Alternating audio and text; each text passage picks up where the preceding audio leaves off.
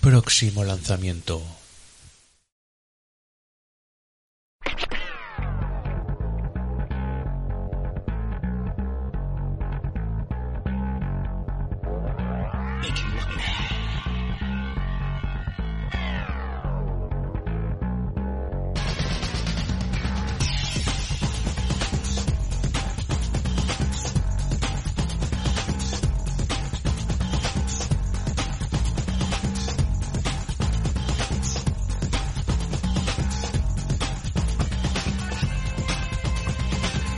Pues ya estamos en la última sección del programa de hoy, en la del próximo lanzamiento.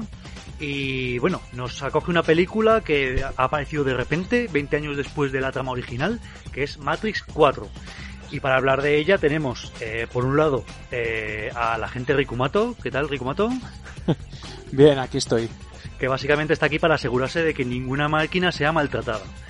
Exacto. Y para introducirnos en Matrix y llevarnos por todos sus entresijos, tenemos al elegido, que es el señor Frickland. ¿Qué tal, Diego? Exactamente, muy bien. Elegido, no sé si soy el primero ni el último. Eres, yo creo que la séptima versión, ¿no? De ti mismo. Sí, sí. Pues bueno, este Matrix 4, ¿no? Que apareció así un poco de repente sin nadie esperarlo, ¿no? Empezó la cosa con un run run así en las redes, los típicos rumores y de repente pataplaf, confirmación, ¿no? Sí, yo creo que es de, de esas películas que, que básicamente llevan toda nuestra vida como rumoreándose, ¿no? De que, de que iba a haber una, una continuación de, de, la, de la saga, de la trilogía. Y es que realmente no sé vosotros, pero, pero a mí no me dejó muy buen sabor de boca. Pues yo le estaba comentando antes a, a Rikumato eh, fuera de micro que o yo me he vuelto menos hater con el tiempo o realmente cuando lo he visto esta última vez la saga para, el programa, chicos, no me han parecido tan malas las segundas y sobre todo la tercera, que es lo- la que más palos se llevó, ¿no? O sea, yo creo Mm. que, bueno, eh, ocurre un poco que a lo mejor eh, la Matrix original es la que todo el mundo ensalzó y es el gran eh, taquillazo. La segunda, pues bueno, era una continuación de aquellas maneras, tenía menos de Matrix y un poco más de, de ciudad de Sion, eh, de realidad, por decirlo así. Y luego ya, pues como Revolutions, casi todo lo que vemos es en Sion, en, la- en el mundo real, y casi no se ve en Matrix, pues parece que la calidad va bajando, ¿no? Mm. Pero yo esta vez se me ha quedado un poco más mejor sabor de boca que en otras ocasiones y no creo que sea para tanto. O sea, o la, o la película ha mejorado con el tiempo y dices, bueno, haces pelios a la mar, porque al fin y al cabo la trama la cierra. Sí, sí, sí. Mm. Yo, yo esta Matrix 4, 4 la veo un poco innecesaria quizá. Pero es que, vamos, mm, no tengo ni repajole. Ya hablaremos luego de las teorías que hay por ahí, pero yo no tengo ni repajolera idea de por dónde pueden tirar. A ver, esto pues que es como todo, ¿no? Como Hollywood está ahora también, ahora ya hace bastantes años, un poco carente de ideas, pues que hacen taquillazo de los 90, taquillazo de los 80, venga, relanzamiento y ya está. Mm. Porque realmente eh, ya han dicho que no va a ser una precuela, no me quiero meter Sí. mucho en, ya en analizar lo que va a ser Matrix 4, pero yo he leído por ahí que no va a ser una precuela y como secuela, pues bueno, lo que os digo, ya Revolutions la verdad es que dejó todo cerradico con la paz entre las Sí, máquinas y los humanos. Entonces, se tendrán que inventar algo abrupto y novedoso para, Sí. para continuar la, la franquicia. Bueno, Hombre, podemos- yo, yo, sí. yo solo espero que no, que no sea más de lo mismo. O sea, espero que, Uy, maño. claro, espero que hagan algo un poco original, ¿no? Que es básicamente lo que se espera siempre de esta saga, de la saga Mm. de Matrix. Ya que nos metemos que merezca la pena, ¿no? Algo original. Claro, hombre, lo que está claro es, o por lo menos lo que, lo que yo espero es que van a usar las últimas técnicas de cine, eso está claro, porque las han usado siempre, ¿no? Aunque luego lo hablaremos, pero ya en la segunda el CGI empieza a envejecer mal. Eh, pero bueno, aquí ya estamos en una estamos en una etapa del cine que yo creo que, que se puede aún se puede revolucionar más el, la infografía, ¿no? En las películas. Y esto es, es, es un poco una marca de, de la casa, ¿no? Una marca de Matrix que yo creo que sí que usarán. Pero ya dejando aparte el tema de, de, de lo que es efectos especiales, eh, yo espero de esta película por lo menos que la trama no sea más de lo mismo, que sea algo, algo novedoso. Y claro, teniendo en cuenta que van a repetir reparto, que ahora lo hablará Frickland, Claro. Eso me más eh, me da un poco de miedo. Me da un poco de miedo eso. Bueno, pues mira, eh, como estamos ya en ello, eh, Diego, os puedo podemos empezar si quieres a ver qué sabemos de Matrix 4. Os puedo decir que la chispa eh, pública surgió el, en mayo del 19, cuando Chad Stahelski, que es director de, la franquicia de, John Wick y que, y que además hace de, que esto no lo sabía, es doble de, de, de Keanu Reeves en, hmm. en Matrix. Eh, dejó caer que, había una, cuarta entrega de, Matrix eh, preparándose. Sí que él dijo que con las con las con, las Wachowski eh, a bordo, con las dos hermanas Wachowski a bordo. Ya la confirmación oficial fue en un comunicado el 20 de agosto de, ese mismo año de 2019, ya un comunicado del presidente de la, Warner Bros., Toby Emmerich, en el que decía que, Matrix 4 era una realidad, ya estaba en marcha y ya avisaba de que traería de vuelta tanto a Keanu Reeves como a, como Carrie Moss. Pero ya nos avisaba de que sería solo una de las hermanas, Lana Wachowski, la que llevaría la, producción. Eh, eso sí, ayudada por Alex, Alexander y David Mitchell, que son dos escritores que, ya han colaborado con, las hermanas en algunas de sus producciones, como El Atlas de las Nubes, por ejemplo, o Sense8. Sense8 que yo no he visto, ya lo dejo yo es la típica serie que, la he visto mucho anunciada eh, y que siempre he tenido ganas, pero luego de repente vino, vino esta cancelación abrupta y como que se me quitaron las ganas. Y luego cuando creo que la acabaron con una película, pues me volvieron a dar las ganas. Pero bueno, hasta así estoy, hasta ahora, así que no me he puesto con ella. Sí, ¿no? Bueno. Eh, el rodaje ya ha comenzado.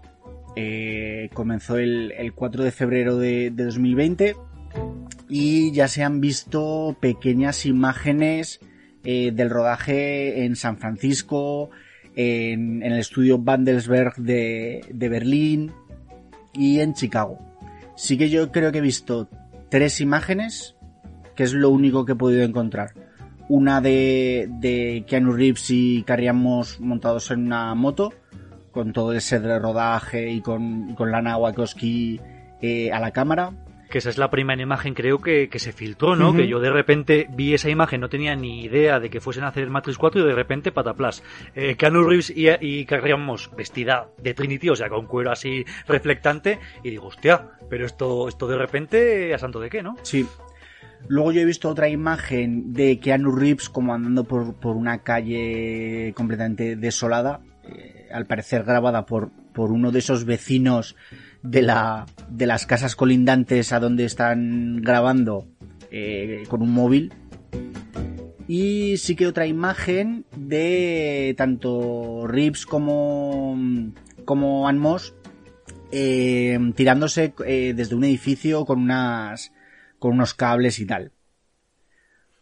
Como si, como si Trinity estuviera un poco enseñando a volar de nuevo a, a Neo.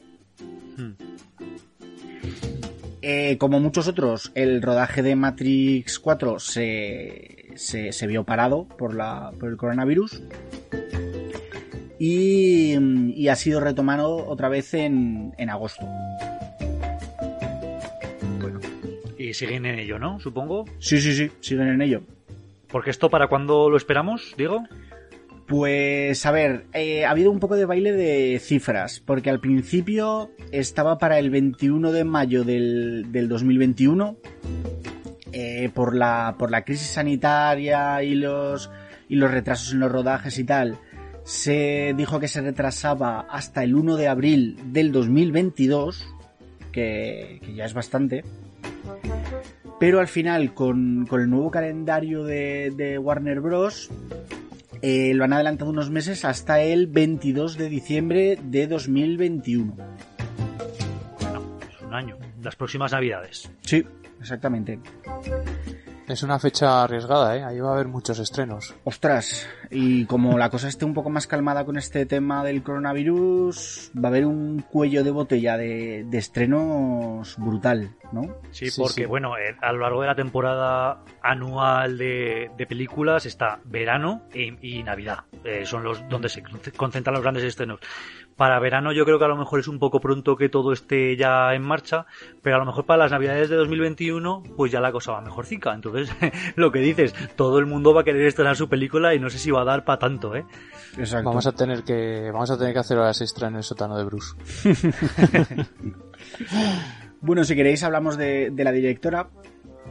Eh, es Lana Wachowski, que esta vez eh, dirige sin, sin su hermana Lily, que, que está rodando, no, está produciendo una, una serie, eh, la serie eh, de Showtime Work in Progress.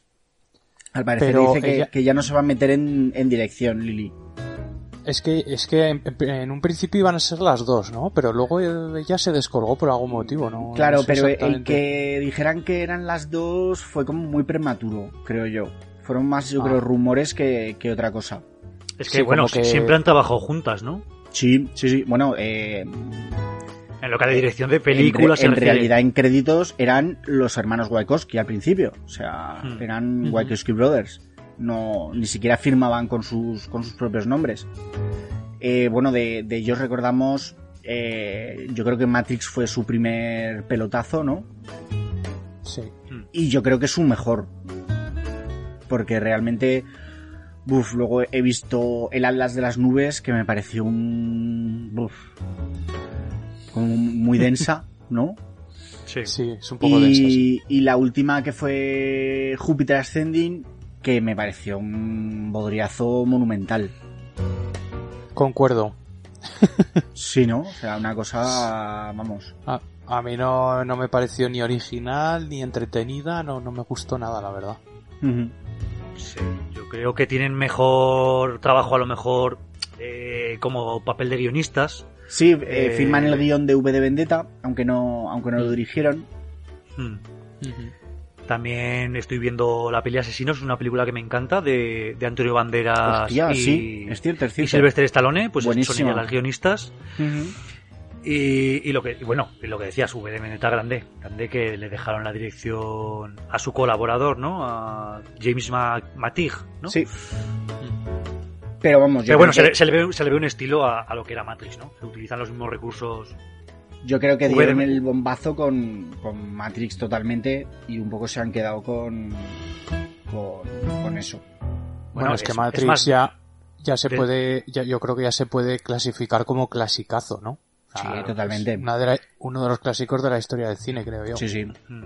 Y desde Júpiter Ascending, que fue en 2015, no hacían nada, ¿eh? O sea, Eh, Sense8, cinco- Bueno, sí, la serie, sí. claro. Pero así, hablando de películas, Nada, nada. No, no. deja un poco... Nada, Sense8. Y bueno, eh, se ha dicho, la propia Lana ha dicho que, que, que va a hacer ella todo el rodaje, no va a tener segundo equipo y que incluso va a ser ella la que va a hacer, va a rodar todas las escenas de, de acción. todo. Joder. Pues será Sí, sí. largo, ¿eh? Sí, sí, a tope. Si se tienen que encargar ella de hacerlo todo, será largo. Sí, sí. Porque muchas veces cuando van justos de fecha, pues es normal sacar una segunda o incluso una tercera unidad para ir rodando cositas menores que se confía a algún productor o algún director de segunda para que lo haga, pero si quiere hacerlo ella todo, dirigir to- cada, cada una de las escenas, pues Bueno, de, Sí, todos, de, todos, de todos modos va a tener actores de nivel ¿eh? para, para hacer eh, escenas de acción. Porque, bueno, Keanu Reeves y Kerry Ann Moss, yo creo que en cuanto a acción, en cuanto a hacer las escenas de acción, no, no se puede quejar. O sea, son muy, son muy válidos. empiezan a estar ya un poco mayorcetes, a lo mejor. Sí. Sí, que- pero que- bueno. Que es que han pasado 20 años desde la Matrix original, o sea... Claro, claro, pero bueno, mira a Tom Cruise, por ejemplo, que todavía se sigue tirando en avión. Sí, pero vamos, que Keanu Reeves ahora eh, ha despuntado otra vez un poco con, con la franquicia de, de John Wick, ¿no? Sí. Sí. Y, Sí, y sí. en cuanto a peleas, eh, está a tope. Si queréis, hablamos un poco del, del cast, quién repite y quién no repite y quién es nuevo en la Sí. casa. Eh, repite Keanu Reeves como, como Neo, eh, Carrie Ann Moss como Trinity, que realmente son quizás los que menos esperaríamos, ¿no? Porque son Claro, los que no que- acaban muy bien la franquicia. Sí, efectivamente. Bueno, luego, lo, luego lo veremos, pero Por claro, eso. no, no sé cómo los van a resucitar. Claro.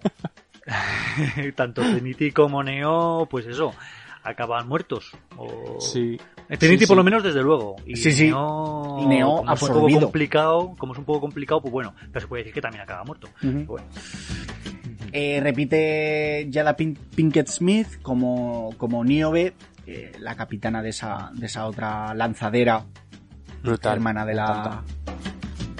Eh, repite Daniel Ber- Bern- Bernhardt como agente Johnson, que realmente no tiene excesivo protagonismo en la. Eh, sale en Revolutions, sí. pero no Bueno, tiene en- en Reloaded, excesivo. en Reloaded también en Reloaded, sale. sí. Pero no tiene excesivo protagonismo, ¿no? No tiene el carisma que tenía el agente Smith. En las Yo creo que a lo mejor, como Hugo Weaving no se ha querido montar en Exacto. el proyecto, pues a lo mejor dicen, bueno, pues por coger a un agente un poco conocidillo y tenemos a esta gente Johnson, que la verdad es que tampoco, lo que dices, mucho protagonismo tampoco tenía. Claro. Pero Rep- Hugo Weaving, ¿se, se lo llegaron a proponer o...? Sí, O sea, ahora, ahora os digo. Eh, repite también eh, Lambert Wilson como, como Merovingio, el, francés. Ah, brutal, brutal. Grande, personaje. grande, chulo. y cruzamos los dedos, aunque no está anunciado, que volveremos a tener a Mónica Bellucci, ¿no? Hostia, eh, Merovingio sin, sin Perséfone era, ¿no? Sí. Perséfone, sí. Me daría un poco de, de pena. Sí, porque Ah, son ah. como una pareja poco que se balancea, ¿no? Unos a uno- el uno al otro. O sea, son, Son- como, como contrarios, ¿no? Intentan... Es como un amor-odio lo que tienen, ¿no? Son las matrimoniadas de Matrix. Mm. Sí. Y no obstante, si, a- si le han anunciado así como peso pesado, yo creo que a lo mejor tiene un papel importantillo. Más ¿no? importante, ¿no? Que en las, que en las Más que anteriores. Mm. anteriores, sí. Bueno, siendo que repite, espero que sí. Mm. ¿Y a quién no tenemos? ¿Quiénes son las ausencias que, que realmente lamento mucho? Parece que no va a ser lo mismo. Como decía Rikumato, nos faltará Hugo Weaving, eh, haciendo del, del agente Smith, que realmente, al igual que, que, que con Keanu Reeves y Carrie Ann Moss, no sería muy entendible tampoco su vuelta, pero bueno, si nos traen a, a Neo y a Trinity, joder, ¿por qué no traernos a, a la gente Smith, no? Pero bueno, de este, de este trío, a lo mejor es el más prescindible, ¿no? El agente Smith, pues si se supone que han acabado con él, han acabado con él y ya Hmm. está, ¿no? A lo mejor Claro, no es tan necesario. Claro, es que si no, si resucitas otra vez a, a la gente Smith, eh, como que la primera trilogía la dejas otra vez Sí. porque no ha servido para nada, Mm, ¿no? En cierto sí. modo. Eso sí. Ah, Parecería que la guerra, el fin de la guerra en la primera trilogía no ha, no ha tenido sentido, ¿no? No ha Claro. servido para nada.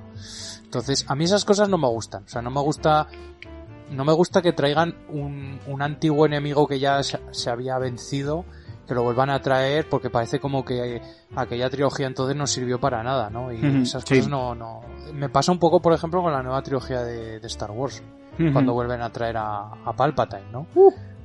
Ostras, Vamos a tener críticas que- por esto, ¿eh, David? Sí, sí, pero, pero bueno, yo lo digo, es una opinión personal. No, no, no por opinión, sino por el spoiler. Bueno, Ah, hombre, pero ya ha pasado tiempo. ya ha pasado ha llovido, tiempo. ¿eh? Ha Y de todas formas, si no la habéis visto ya, no la veáis, que es mala. pero claro, me, me jode un poco porque, claro, dejas la, la trilogía original un poco como que no ha Sí. servido para nada todo Sí, aquello sí. que pasó, ¿no? Totalmente. Eh, Hugo Weaving, según lo que yo tengo leído, no ha podido por problemas de agenda. Y lo que me da más pena es Lawrence Fishburne, que, que no va a volver como, como Morfeo. Joder, y este lástima. sí que, por lo que él ha dicho, es que no le han llamado. No me han llamado. Sí, sí, literalmente. Eh, me parece que hizo unos comentarios de no me han llamado, aprovecharé para escribir otro libro. Pues, pues igual, pues es que pues, realmente este sí que tendría que volver, ¿no? Sí, es, es- es- un poco raro que, cuen- que cuenten con Niobe y no Mm. cuenten con Morfeo, porque si no contaran con ninguno de los dos, podrías decir, a lo mejor es que ha pasado mucho tiempo, entonces a lo mejor el personaje de Morfeo a lo mejor está muy viejo o está muerto, y ya está. Es que tampoco sabemos exactamente lo que va a ocurrir en la película, ¿no? Eh, pero que, que digan que va a aparecer Niobe y que con Lauren Fishburne no hayan contado, a lo mejor hubo algún problemilla con las directoras y, y hay un poco Pues de no mal sé, rollo o algo. joder. No sé. Pero, vamos, es, de todos los que, bueno, los que no vuelven Hugo Weaving y, y, y Fishburne, que no esté Morfeo, me da mucha pena. Porque a mí Mm. me parece que es núcleo central, ¿no? De, de toda Claro. la historia. El mítico Morfeo. Parece- No sé, yo creo que hay, hay algo más, ¿eh? pero bueno. Mm, puede ser. Porque no tiene ningún sentido que no cuentes con él. O sea, pero bueno. Eh, creo que hay nuevas incorporaciones, ¿no? Y muchas, además. Muchas, muchas. Eh, quizá la más importante, más por especulaciones que por otra cosa, es el actor Yaya Abdul Matin, que, que lo conocemos de, de Aquaman, por ejemplo, que es Black Manta, o de la serie de, de Watchmen, y Sí. que se rumorea, aunque yo no, no lo veo muy lógico, que, que podría ser un Morfeo joven. Ostras, Ay, te he pillado. Mm. ostras, pues eso, eso me encajaría, ¿eh? Hostia, pues no. Bueno, luego hablamos A de las teorías, pero no lo veo yo. Esto es como todo. Si es un flashback a- en algún momento, pues puede ser. Pero si es un flashback, será, será un papel muy pequeño. Porque Claro. puede estar con flashback toda la película. Igual no es un flashback, ¿eh? Igual estamos hablando de... No sé, yo, a ver, yo no me quiero aventurar, pero si meten aquí temas de viajes en el tiempo, Ay, maño. Ay. Uy, uy. Uy. la cosa cambiaría, ¿eh? Pues es algo que no se explora en Matrix, realmente. Bueno, y tenemos tampoco también- tiene mucho sentido, ¿no? Eh, explorar los viajes en el tiempo en el tema informático. Uf, no sé, no sé, pero bueno. Continúa, Frick. Tenemos también al sorprendente, porque la verdad es que no lo veo demasiado metido en este en esta historia. Eh, tenemos a Neil Patrick Harris, eh, bueno, Grande. co- conocido por, por los pitufos, por ejemplo, ¿no? Y por mil cosas más, por favor. Sí, Actorazo. A ti Sí, es que no te, no te va mucho, ¿no? sí, sí, sí, me, me gusta Sí. muchísimo, sí, sí. Ah. Pero, pero que no lo veo yo en esta historia, ¿no? Pues depende del papel. Sí, claro. sí, igual luego me sorprende, pero, pero que no sé, es, fue un- para mí ha sido una sorpresa. Me hace un papel como en Starship Troopers. Ostras, ostras, pues sí, ¿eh? Ahí, ahí sale haciendo como de sargento, ¿no? O de general, no sé. Bueno, es de inteligencia. Un oficial, que un tiene, oficial. supone algo de poderes mentales. Sí. Tenemos a Priyanka Chopra, eh, de- estrella de Bollywood y, y de la serie Cuántico. Tenemos a Jonathan Groff, que, que es un actor que me gusta bastante de, de Mindhunter, lo hemos podido ver. Sí. Y a Jessica Henwick, eh, Nimeria de, de Juego de Tronos, que ahora mismo no la ubico. Es que Juego de Tronos me pierdo un poco en los en el cast de Juego de Tronos. Nime- es una de las... ¿Nimeria? ¿Eh? ¿Nimeria? Nimeria Sanz la tengo. Pero Yo creo que es, un- es una de las de las hijas de la arena, ¿no? Sí, Ah. puede, puede ser, sí, puede ser. ¿Y cómo has dicho que se llama? Jessica Henwick. Sí, creo que- vale. Es que yo en Juego de Es que, Tronos... es que Nimeria, Nimeria era el lobo de, de No, pero, pero es- la- aquí la tengo como Nimeria Sanz. Sí, pues era alguna de las serpientes de la arena de, Por eso, de ¿no? Dorne. Puede ser, puede ser. Por pero eso. vamos, yo estoy viendo su cara y tampoco la recuerdo mucho. Sí, Nimeria Arena es, sí, es una de las arenas. Hmm. Por eso. Y aparte tenemos varios, varios integrantes que, que Lana Wachowski se trae directamente de Sense8. Eh, como Max Rimmel, Brian J. Smith, eh, Toby Onyumer y la mexicana Erendire Ibarra. Colaboradores habituales, ¿no? Sí, sí. Pues se los traen directamente de, de Sense8. Bueno, pues aquí un reparto completo, ¿no? Sí, sí, muchos, veo yo. No sé si va a haber tiempo para todos. Es que yo eh, eh, me adelanto un poco a los temas, pero me parece a mí que esto no va a ser. No sería lógico que recuperaran la saga de Matrix para una sola película, ¿no? Eso es, eso es lo, a, lo, a lo que os quería llevar yo, porque vosotros estáis viendo un relanzamiento para otras tres películas o estáis viendo una cuarta Ichispul. Yo creo que sí. Yo creo que no, no se hace todo esto para una única película. No es Matrix 4. Eh, Matrix 4, recordemos que es un título provisional. También quería Sí. comentarlo porque no es normal que todas las demás películas hayan llevado su subtítulo aparte, pues Matrix Reloaded, Matrix Revolutions, y de repente esta Matrix, pataplas, te dicen Matrix 4 y se han quedado tan anchos. No, no, no, no. A lo este mejor Matrix porque 4 es provisional y sobre todo yo creo que es porque, porque el título ya cuando lo saquen Hmm. eh, será lo suficientemente potente como para ya decirnos hacia dónde hacia dónde es van. un pseudo spoiler, ¿no? O sea que tú, tú crees que a lo mejor durante esta Matrix 4, o como se llame, pueden estar abonando el campo para, para otras dos secuelas más. Sí, sí, totalmente. Vamos. Y, y tal como está la, la, la producción de cine ahora, mm, un productor, la Warner no se mete en una única película de, de Matrix. Eso es lo que yo Bueno, creo, ¿eh? Esto sería trabajo para los próximos ocho años, a lo mejor, si tienen que sacar otras dos películas. Sí, sí. a nada que salgan con tres años o con cuatro años de diferencia. Claro, pero, pero es lo que hablamos, que si quieren hacer una trilogía, el, el guion va a tener que ser original, no, no van a poder tirar otra vez de lo de, de lo mismo de Matrix, ¿no? No, creo yo. Y de ahí el meter tanto actor nuevo, tanto personaje nuevo, ¿sabes? Bueno, pues veremos. Eh, ¿Se sabe algo del argumento? No se sabe nada. O sea, Absolutamente hasta, nada. Hasta aquí lo que ¿Qué? hemos hablado es lo que sabemos. ¿Qué es Se lo que no que van- sabemos? Se Todo sabe lo que demás. van Keanu Reeves, ¿no? Keanu Reeves eh, y, y, y Carrie Moss en, en una moto. Exacto. Eso se sabe. Exacto. Si queréis os puedo hablar de tres teorías que he encontrado por internet. Venga, vamos allá. Eh, a cada cual un poco más loca. ¿Vale? Bueno, pero es que las teorías de internet se las inventa cualquier Sí, hijo de sí, vecino enfrente de la pantalla, las suelta en un foro y lo que decíamos también hace poco, el teléfono es cacharrado. Sí, Eh, bueno, sí, pero- dentro de dos pero- días, Matrix va a ir de esto. O sea, Sí, Claro. sí, pero luego, luego hay cosas que se cumplen, ¿eh? Sí, pero luego al final puede ser una mezcla de todas. Claro, ¿no? claro. Bueno, la, la teoría 1, que la he encontrado, que la llaman como la- las redes sociales son Matrix, en la que, en la que hablan de que, claro, el, el mundo de Matrix ha continuado, eh, es- está la paz, pero, pero recordemos que había paz, pero Matrix iba a seguir existiendo. Lo que pasa Sí, es que los humanos iban a tener la capacidad de ir desconectando a gente, ¿no?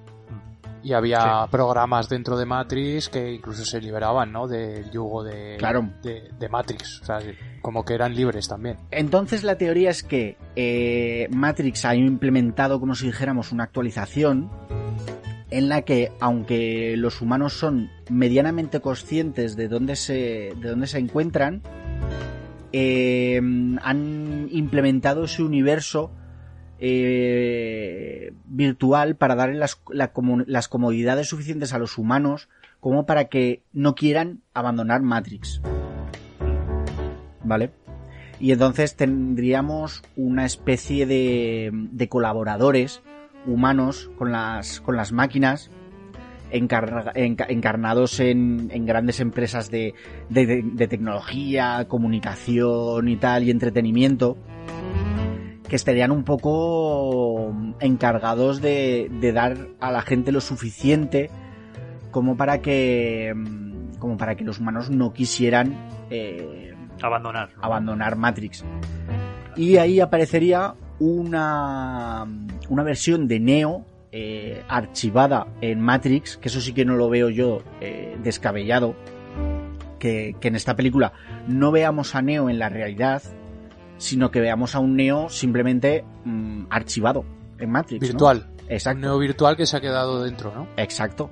Hombre, Porque de a- momento, las imágenes que se han visto eh, es- se intuye un poco que es más de Matrix, ¿no? Porque Claro. en cuanto estás en el mundo real se nota demasiado porque es un mundo muy apocalíptico Exacto. y llevarías unos ropajes ahí todos rotos y sin embargo se le ha visto pues por las calles de una gran ciudad. Exacto. Recordemos que Matrix era la visión de finales del, del siglo XX, ¿no? Sí. Entonces, pues, eh, eh, Morfeo eh, o un, un aliado cercano a Morfeo o alguien de la Resistencia acudiría a esa, a esa versión eh, archivada de Neo para que les ayudara mm, a, a recuperar a esos humanos que están como, como adormecidos, ¿no? Por esa, esas redes sociales, ese, ese entretenimiento, esa... Esa es una de las teorías. Muy, ¿Cómo muy realista, veis? ¿eh? Muy, muy del siglo XXI. Claro, que es las un poco adaptarse te- a lo sí. nuevo. ¿no? Porque en- cuando, cuando se estrenó Matrix, bueno, no, no teníamos el Internet tal como lo conocemos hoy de, de masas y no teníamos, bueno, teníamos la televisión, pero bueno, no teníamos esa cultura de, de medios masivos como pueden ser las plataformas, ¿no? Sí, sí, totalmente. Yo he de decir que si es este argumento me parece un pelín flojo, las cosas como son, porque, a ver... Un poco eh, más de lo mismo, ¿no? Sí, no, y que tal y como acabó Matrix Revolutions, llegaron a un acuerdo humanos y máquinas de que se podrían desconectar los humanos que quisieran, pero me parece totalmente lícito que las, que las máquinas hagan atractivo el mundo en el que viven los humanos, este mundo irreal, para que no se quieran desconectar. Entonces, pff, me parecería, no sé, un poco hacer trampa esto de que aparezca Neo ahora a, a convencer a la gente, a santo de qué, no sé. No sé, lo, lo veo un poco floji- flojito. Hombre, lo de que Matrix se convierta en un producto, ¿no? Porque al final lo que, lo que van a hacer las máquinas es intentar vendérselo a la gente. Eso me parece correcto, pero sí, lo que dices tú, que venga Neo a, a liberarlos del capitalismo, por decirlo de algún modo. no, yo tampoco lo veo muy allá, pero bueno. Bueno, segunda teoría, que es la que la que mm, he leído como reinicio Star Wars. Y ahora entenderéis por qué. Que al más puro estilo de, de la última trilogía de, de Star Wars, eh, Neo aparecería ya no como protagonista, sino como mentor de una nueva. de un nuevo elegido y de un. de, un- de una nueva eh, rama de héroes, ¿no? De, de Matrix. Eh, lo mismo, tendríamos a un, a un Neo y a una Trinity virtuales, no, no existen en la realidad, solo, solo existen en Matrix, y se encargarían de, de entrenar a, a, un- a unos nuevos héroes que serían los, los protagonistas de, de esto. No lo vería descabellado, eh, porque sería un poco un reinicio, ¿no? De, de la saga que daría para, si lo, si lo montan bien, para, para una nueva saga, una nueva trilogía. ¿Qué pasa? Les acusarían de lo mismo que se ha acusado a la nueva trilogía de, de Star Wars, que es más de lo mismo, Un refrito, Claro. ¿no? claro. Y más teniendo en cuenta que, yo que sé, eh, estos, estos nuevos héroes, eh, el objetivo sería el mismo, el mismo, liberarse del yugo de Matrix. Claro, es que no... De, no, de- de tampoco un, hay- de un yugo que, que en teoría ya se supone que te tendrías que liberar ya por el trato que hicieron, ¿no? Por las negociaciones. Entonces yo creo que tienen que buscar una causa mucho más fuerte para, para lanzar esto, ¿no? Claro. Me, pare- me- me parece chulo esto que dices de, de que tanto Trinity como Neo sean mentores dentro de Matrix que puedan contactar con estos nuevos héroes a enseñarles pues, pues, ser un poco los abuelos cebolletas, ¿no? Esa experiencia que necesitan. Pero necesito un poco más, ¿no? Eso se me queda corto también. Necesito una, una causa grande, un argumento fuerte eh, para que se forme esta rebelión. Y ya, y ya las analogías con Star Wars son imposibles hacer más. O sea, Sí, sí. No sé si ya solo falta que digan que Neo es el nieto de Palpatine también. Y aparece por ahí de repente. Y una tercera teoría, de las miles que podéis encontrar si queréis en, en internet, sería directamente la precuela. eh, en la que tendríamos a un, a un Morfeo joven, encarnado por este. mm,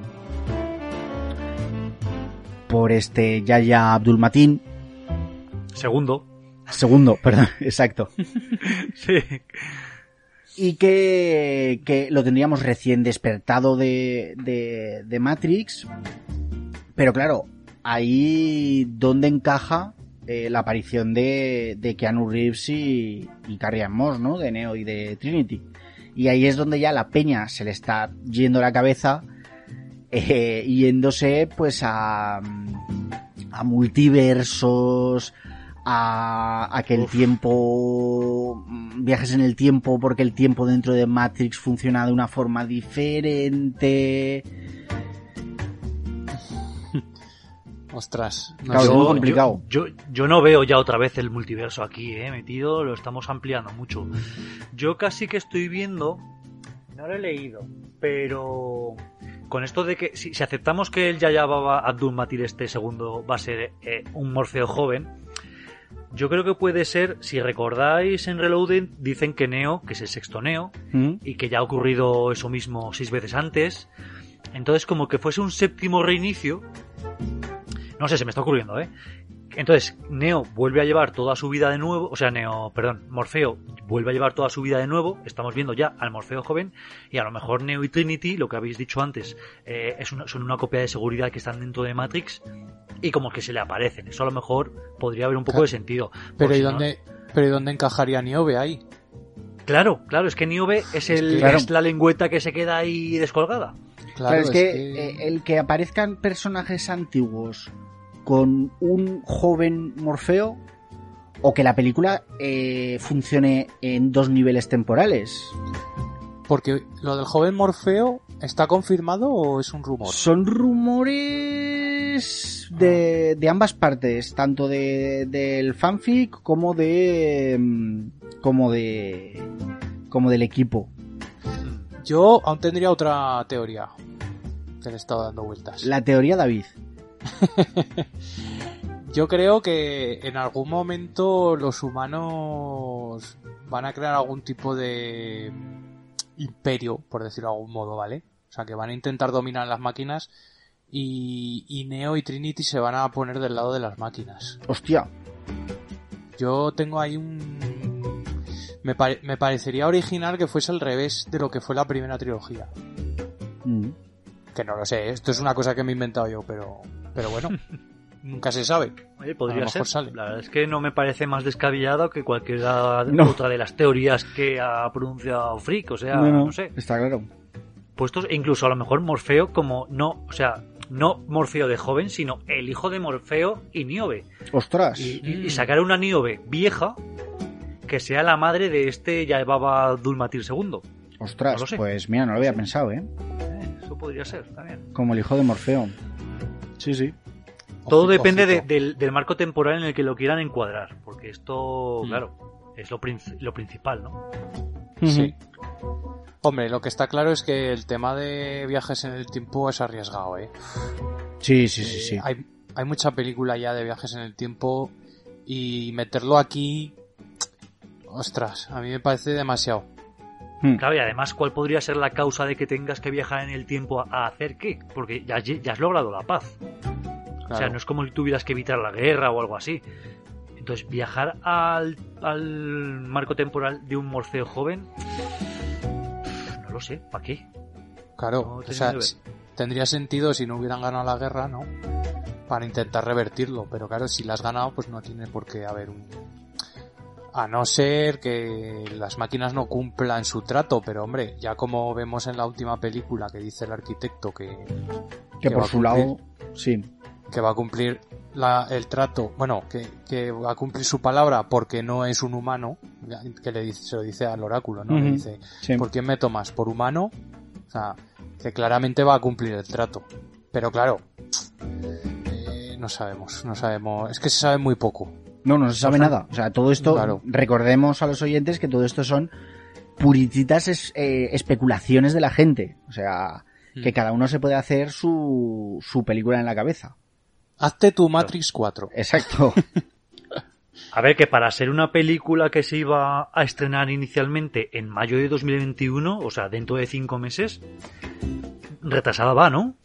sí, sí, sí, sí. Vamos, eh, están todavía en, en rodaje.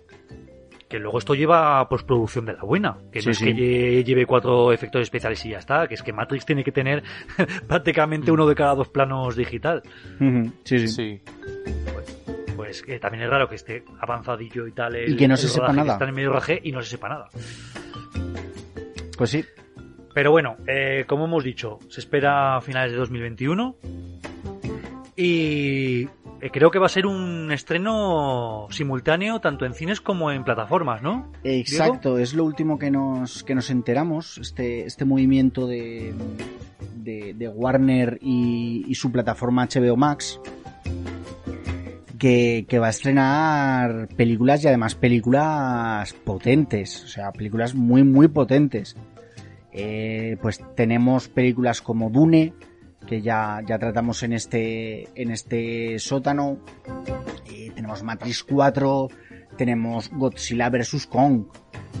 eh, tenemos Mortal Kombat, el reinicio de Escuadrón Suicida, al cual le tengo bastantes ganas. Tenemos la tercera parte de la saga, de la saga Conjuring, que, que mueve bastante gente. Tenemos especialmente para David la nueva película de Space Jam. Oh, Sí, sí. Y to- en- todo esto lo van a lo, lo van a estrenar simultáneamente en Exacto. HBO Max y en cines. os cuento que ya habréis oído muchas noticias, pero os cuento cuál es la teoría. El día del estreno de, de esta película se estrena de forma simultánea en salas de cine y en la plataforma de, de HBO Max. Está simultáneamente eh, durante un mes en, en, la- en- en los dos formatos, ¿no? Cine y, y- y plataforma.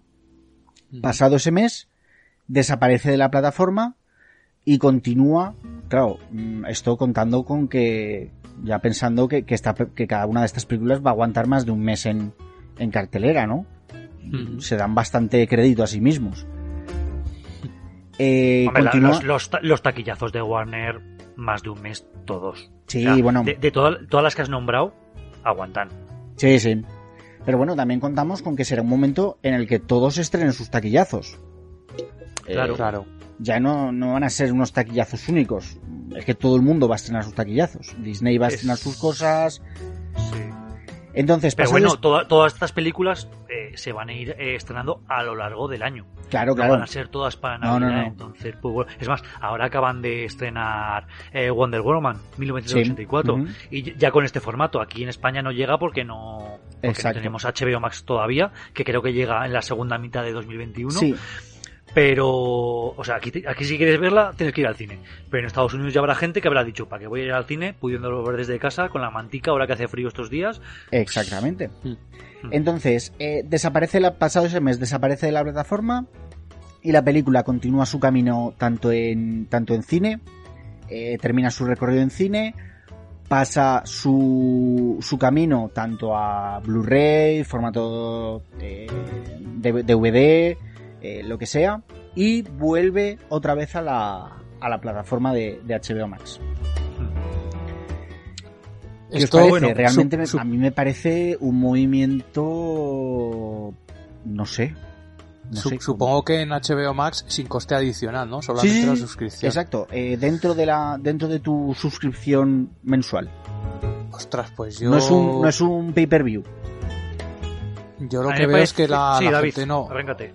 Sí, no, lo que veo es que la gente no va a ir, yo creo que no va a ir tanto al cine a verlas como, como en la plataforma, ¿no?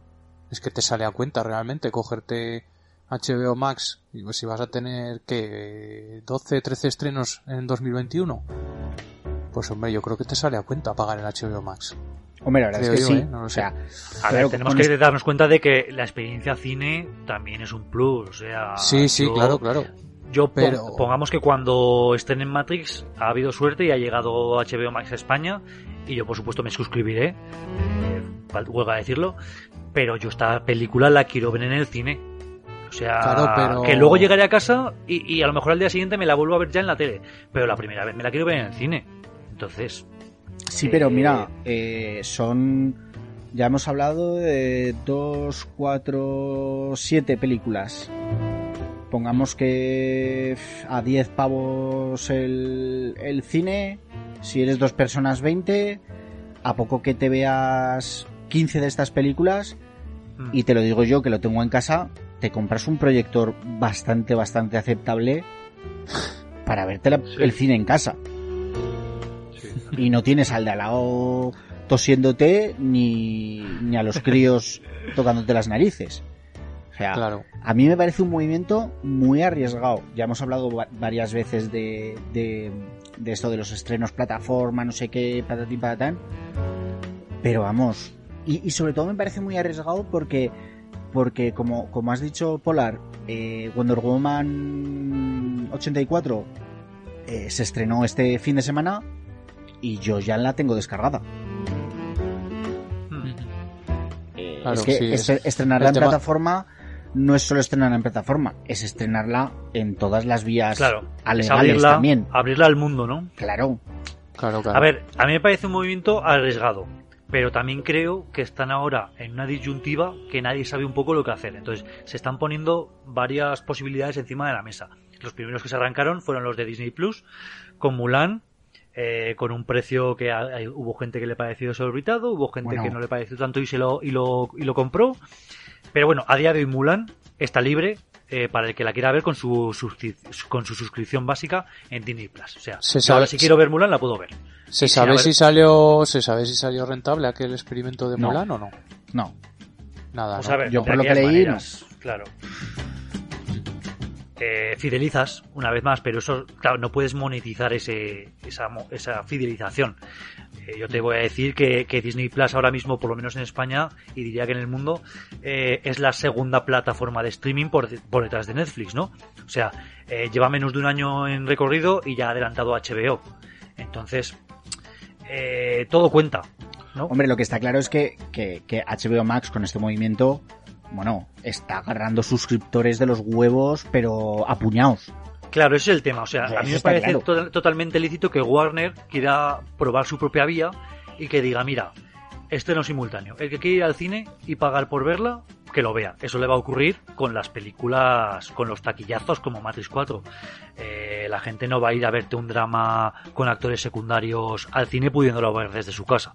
Entonces, pues bueno, de todas las películas que tú has dicho, pues a lo mejor dos, dos o tres a lo largo del año puedes ir al cine, pero las demás las verás desde casa, porque tampoco hay tanta, tanta diferencia. O sea, las que realmente merezca la pena. Esto yo creo que solo lo han dicho para 2021, teniendo en cuenta que 2021 todavía va a ser un año extraño, ¿no? Con respecto a estrenos, a cines y, y viendo lo que ha sido 2020, ¿no? Que ha sido un año malísimo para los cines. Claro. Entonces, pues bueno, yo creo que a lo mejor puede ser 2021 el año del impasse, a ver lo que ocurre. ¿Que funciona la fórmula? Pues a lo mejor estamos hablando de un inicio de, de lo que va a ser el, futuro cinematográfico, ¿no? Porque la gente está muy, muy adaptada ahora a las plataformas. Pero bueno, no lo sé. Claro, yo voy a repetir lo que he dicho varias veces ya. Claro, es lo que, lo que has hecho tú ahora, Oscar. Esto es solo una cosa temporal, ¿vale? Eh, es con un- unas cuantas películas, las películas que ya tenían para, para estreno para 2021. Y que bueno, viendo que la cosa se va a arreglar, pero no totalmente, pues bueno, tenemos esta fórmula. Mantenerla, yo creo que es imposible. Eh, imposible si quieres mantener una producción alta de películas. Ya te digo yo que un Dune no se puede producir únicamente, bueno, no se puede producir para, para, para esta fórmula plataforma cine, porque no renta. O sea, y, y lo que va a hacer HBO Max con esto, vamos, estoy convencido de que son pérdidas. Son pérdidas para fidelizar, pero van a ser pérdidas. Porque es imposible que, que ganes lo mismo con, con los estrenos en plataforma que con estrenos en cine. A mí lo- que me parece extraño es que, a ver, eh, todas las películas que estaban ya rodadas, pongamos un Tenet, un Mulan, un, un Dune que estaba muy avanzada, son películas que están ya pagadas. Y que bueno, que si tienes que tirarla a la basura esos millones, pues los tiras y ya está. Pero estamos hablando de que esta Matrix 4, eh, el rodaje se empezó, creo que has dicho, en febrero de este año 2020. Bueno, claro, que en febrero todavía no, no había No, saltado esto. claro, Claro, claro. te iba a decir, empezar nuevas, nuevas producciones No, es un poco darte un tiro en el pie. son películas que ya las tenían empezadas, las tienen que acabar, supongo que por contrato. Eh, películas incluso que ya están terminadas, Conju- eh, la tercera parte de Conjuring eh, ya está terminada, está para estrenar. Entonces, claro, pues las dan como pérdidas a cambio de la ganancia que van a tener de, de un empujón de primeras en suscripciones de, de HBO Max, que, es, que va a ser brutal, seguro, brutal. Sí, sí. pero a, a futuro no se o, o, o discrimina si no haces altas producciones o no se pueden hacer producciones como ya digo, como Dune o como Matrix 4 o como el reinicio de Escuadrón Suicida, solo para, para ese sistema de, de, plataforma y cine. Porque no da, sobre todo por el pirateo. Eh, si ya estaban hablando que el pirateo estaba costando dinero a, a las producciones, pues imagínate si lo facilitas el pirateo eh, poniéndola en la plataforma y pudiéndotela ver al día siguiente del estreno en, en, en 1080. No, que, aunque la gente se, se haga se suscriba a Disney, a, uy, a Disney, HBO Max, lo que dices es que son muchos millones lo que cuesta hacer una película y, y, más de este tipo. O sea, no tenemos datos de presupuesto de esta película, pero de 200 millones no va a bajar de dólares. claro. Entonces, joder, recupera 200 millones de dólares de esta y de todas las producciones que has nombrado antes, que son una decena o una docena. Sí, sí. Joder, durante 2021. pff, es que es una barbaridad, eso no lo puedes recuperar eh, a 16 euros al mes. No, no, no, absoluto. Por eso digo que esto es, eh, como has dicho, es una cosa temporal, es una cosa, es un sacrificio que creo que hace Warner para pillar gente para, para HBO Max, que le saldrá bien, pero es un sistema que no se puede mantener. Claro, Es pero, imposible. pero comprenderás que también algo hay que hacer, ¿no? Para estrenar todas estas películas. Claro, no puedes claro, tenerlas claro. metidas en un cajón durante todo claro, 2021. no, claro, claro. Eh, que, es la mejor forma quizás de hacerlo. Pero me daría pena que se mantuviera porque creo que a futuro nos perderíamos muchas altas producciones que no, que, que no se invertiría en ellas con este sistema. Claro, es que yo creo que, a ver, aquí Warner lo que piensa es, vale, pues como en los cines que hay reducción de, de aforo, porque no, no, por, por la situación de la pandemia y tal, eh, no voy a poder recaudar todo lo que recaudaría en, una situación normal, lo que voy a hacer es dar salida a, a esa gente que no va a ir al cine, ¿no?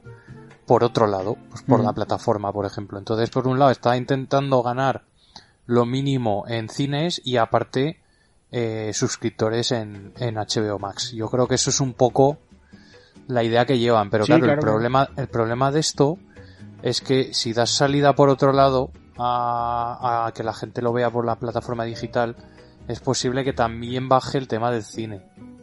Entonces, igual en el cine no ganas el mínimo que querías ganar, ¿sabes? Y se te va toda la, o casi toda la plataforma. Pero bueno, claro, Joder, es, es, una- es un, es arriesgado, pero, pero es un, es que esto es, esto es un- una partida de póker, o sea, o vas o no vas. Entonces, Pero yo comprendería que esto lo hubiesen hecho un poco al revés, ¿no? En plan, estrenamos en los cines. Y al mes o a los dos meses, que ya es cuando se supone que ya se va a caer de la cartelera, la subimos directamente a la plataforma. Aunque otro mes. Aunque luego digas, luego la voy a, a quitar para que tenga su recorrido en Blu-ray. Pero, pero que sea el estreno simultáneo es un torpedo a la línea de flotación de los cines y no creo que estén muy contentos eh, pues los vamos todo lo que son cines y tal eh, con este pacto no Bueno, ni, ni los cines ni, ni directores. Tenemos a Christopher Nolan que ha rajado eh, a saco de que no le gusta nada esta, esta, esta idea de, de Warner, diciendo básicamente que se están cargando el, el cine. Denis Villeneuve, por su lado, también eh, se ha quejado muchísimo de lo que, de lo que están haciendo con su, con su película de Dune, así como Timothy Chalamet, tampoco eh, salió en el Saturday Night Live y hizo un alegato de que, de que, bueno, de que era muy peligroso la decisión que, había tomado la, la compañía. El CEO de, de la MC también ha dicho que, que, que hará todo lo que pueda para, para que Warner no, no, no lo haga a su costa, ¿no? A costa de, de las producciones de AMC.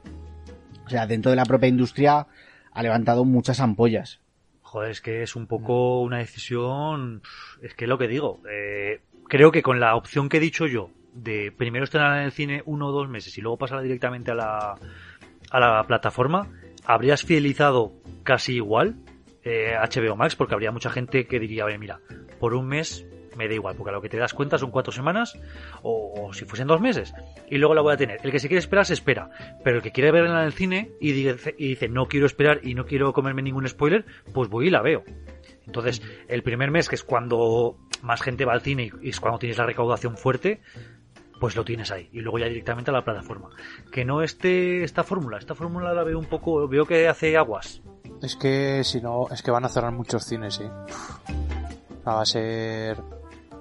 Eh, bueno, yo en Estados Unidos ya deben estar cerrando. Y, y en el resto del mundo, pues como hagan esto, claramente va a haber cines que no van a poder mantenerse.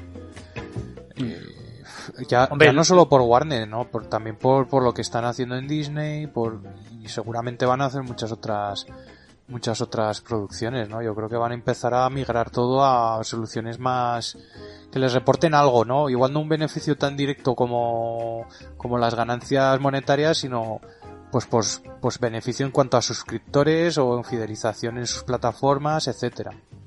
Me cago, la, la- la- el gran estudio que tenga plataforma, pues bien, puede hacer esto, pero el que no Mm, lo claro. tiene, eh, ¿qué hace? Sí, Bueno, lo así- puede ¿Se, vender. se- se la, se la vende a Disney o a Warner para que la suban a su plataforma? O a Netflix, claro, lo, lo pueden vender también a una plataforma. Pero no, si es lo que digo, nunca veréis eh, en una película de Netflix, por ejemplo, eh, producción Netflix, nunca veréis una película al nivel de, de superproducción de un No. Tenet, un Dune, Claro, un claro, Matrix por- 4. Pero por eso mismo, yo si ahora fuera Netflix diría, a ver, ¿qué películas hay ahora que no están saliendo en el cine por el tema de la pandemia?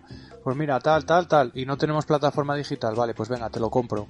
Y tengo una producción que te cagas, ¿sabes? Porque mis películas son un poco mierdosas.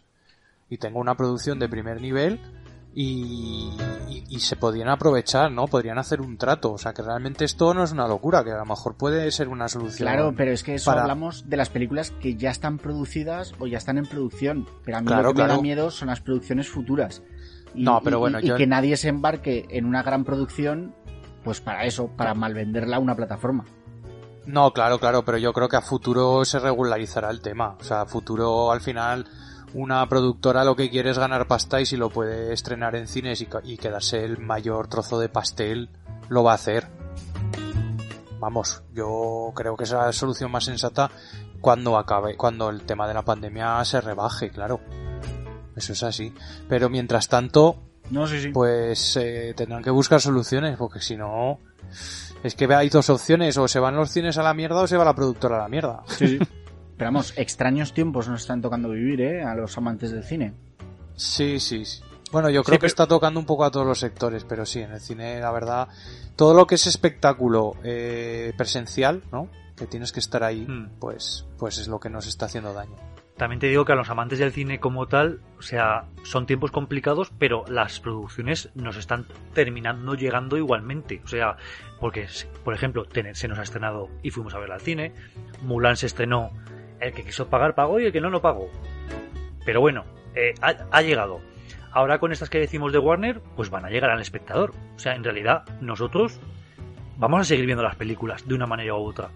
Eh, Los que van a tener pérdidas son los cines, los estudios, y esto va a redundar en próximas producciones, creo yo. Exacto, Claro, claro. este, este es 2020-2021 de, de no ganancias, eh, va a redundar luego en que, las, eh, que los próximos 5, 6, 7 años, pues va a haber producciones más bien discretas, creo yo.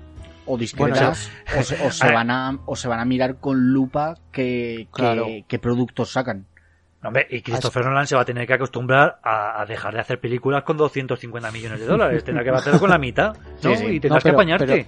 porque le van a decir, oye, mira, aunque seas Christopher Nolan, y aun sabiendo que lo tuyo va a ser un taquillazo, tenemos que recuperar todo lo que no, vamos, lo que no hemos estado ganando en 2020 y 2021. Así que, Pe- Pero estoy, estoy del lado de, de Freakland, que realmente igual lo que, lo que nos acaba llegando son producciones eh, mucho más miradas, mucho más originales y mucho más arriesgadas que no las producciones típicas que luego dan muy poco dinero. O sea, yo creo que lo que va a llegar son producciones que tengan detrás un aval, ¿no? De un, de un Claro. gran director que sea el que lo pete siempre, de un productor que sabes que puedes confiar en él, que, que sabe manejar una película, de, de un guionista que sabes que también ha tenido éxito en las últimas películas. O sea, van a ser producciones de gente que casi apuesta segura, ¿no? Sí, claro, claro. entonces- Pero entonces ahí lo, también... lo- lo- claro, lo que no habrá serán próximas estrellas, ¿no? Claro, ahí nos, ahí nos Claro. podemos perder... eh, nuevos directores, descubrimientos. nuevos guionistas, claro. Claro, claro, claro. a lo mejor esos nuevos directores, esos nuevos guionistas se tienen que tirar a las series, que es algo que en las plataformas ahora no van a faltar. O sea, creo que la producción de series hoy en día es mayor que, vamos, que los últimos 10 años todo junto. Sí. Y pues, con, con HBO Max, eh, HBO Max no, sí, HBO, eh, Netflix, vamos, todas las plataformas que hay, todas están teniendo una producción ingente de series. Entonces por ahí yo creo que están tirando muchos más. Decíamos que una de las hermanas Wachowski ha tenido que dejar de, de colaborar en este proyecto porque está de guionista en una serie, en Working Mm. Progress. Así Sí. que es el futuro, las series. Sí. una Y el, que dice serie- la serie- y el que dice una serie dice una película directa a plataforma también. Sí, al final diversión en casa, ¿no? Sí. Pues bueno, eh, este Matrix 4, que ya hemos dicho que se espera para las navidades de 2021, lo esperamos con ansia, no sabemos lo que hay, si van llegando noticias a lo mejor las podemos ir eh, dejando caer en alguna despensa de Alfred, ¿no, chicos? Sí. Pero creo que no podemos dejar pasar la oportunidad de repasar la saga, ¿no? O sea, Claro, yo pues- creo, también los oyentes quieren eh, hablar, eh, oírnos hablar de nuestra opinión sobre, sobre Matrix, Matrix Reloaded y Matrix Revolutions, ¿no? Sí. Así que, Freak, si te quieres liar con la Matrix original, Pues sí. Eh, Matrix, eh, Matrix, Matrix, no es Matrix 1, en su momento era Matrix, porque era una de historia Matrix. de Matrix independiente. Eh, nos llegó en, en 1999 eh, de la mano de unas desconocidas hermanas Wachowski y fue en su momento una revolución, ¿no? Eh, me parece que revolucionó el cine de ciencia ficción, eh, el subgénero del, del cyberpunk, eh, revolucionó por su tanto por su temática como por su por su forma de, de grabar. Yo creo que inventó un poco lo- los, los planos de tiempo bala, esos planos de, de 360 grados alrededor del personaje en eh, eh, parado, ¿no? Eh, Fue una revolución en el cine. Es que además es una película del 99 que parecía que te estaba dando salto, el salto al nuevo milenio, ¿no? Porque era todo tan futurista, tan revolucionario, tan novedoso que, que decías, ya no estoy en el 99, ya estoy en los 2000. Exacto. Sí, sí, fue una película que, que supo estrenarse muy bien en su momento, como eso, como salto eh, al futuro, que realmente luego eh, no fue tanto porque, bueno, más o menos estamos igual que en el anterior milenio. Sí, pero sí que es verdad que luego hubo unos años donde hubo muchas películas que, que se apuntaban Sí. a esto del, del bullet time, ¿no? Y, y siempre tenías la típica escena en una, en una película de, de fantasía o de ciencia ficción, ¿no? Exacto. Bueno, y los videojuegos, los videojuegos también se apuntaron a esto. Me acuerdo, por ejemplo, que salió un videojuego que se llamaba Max Payne, Que era un sí. poco tipo tipo Matrix. O sea, se llamaba videojuego tipo Matrix. O sea, que hacías tiempo bala y empezabas a disparar a cámara lenta, ¿no? Esto, sí, sí, esto es una cosa que, bueno, yo creo que ya lo hemos visto, eh, lo hemos visto parodiado y, y reproducido miles de veces en películas, ¿no? Sí, sí, totalmente. Y que incluso Matrix, eh, no sé vosotros, pero yo creo que, mm, que revolucionó incluso la forma de vestir, ¿no? Sí, Eh, el empezamos cuero a y ver- el látex. Empezamos a ver a, a la peña vestida de negro con esas, esas gabardinas, ¿no? Eh, ese rollo que antes era un poco más eh, únicamente de, lo- de los góticos de Barcelona. sí, un rollo emo, ¿no? Sí, y, y, bueno, fue un, eso, un, un boom. Sí, y, sí, sí. y bueno, los, acto- los actores que aparecían en este Matrix tampoco es que fueran eh, famosísimos, ¿no? Eh, aunque alguno ya tenía su recorrido, yo a mí no me sonaba de, de verlo en tantos sitios, ¿no? Bueno, yo creo Keanu que Keanu, Keanu Reeves sí Reeves que, sí que Era el, tenía- el que más recorrido tenía, ¿no? Sí, es el que más bagaje tenía. Eh, Lawrence Fishburne sí que era bastante, bastante desconocido por, por, por aquella época. Y, y Carrie Moss, yo creo que también. Yo lo había visto en Memento, que no sé si, si es anterior o posterior ahora mismo. Mm, pues yo creo que es anterior, Memento. Yo creo que es un poco anterior. Mm. Pero bueno, de todos estos actores, el más conocidillo pues era Keanu Reeves, ¿no? Memento es del 2000, o sea, un año Ah, pues después. mira. Ah, mira. mm. Mm. Eh, Matrix, eh, yo creo que, que es básicamente un, un batiburrillo de referencias, ¿no?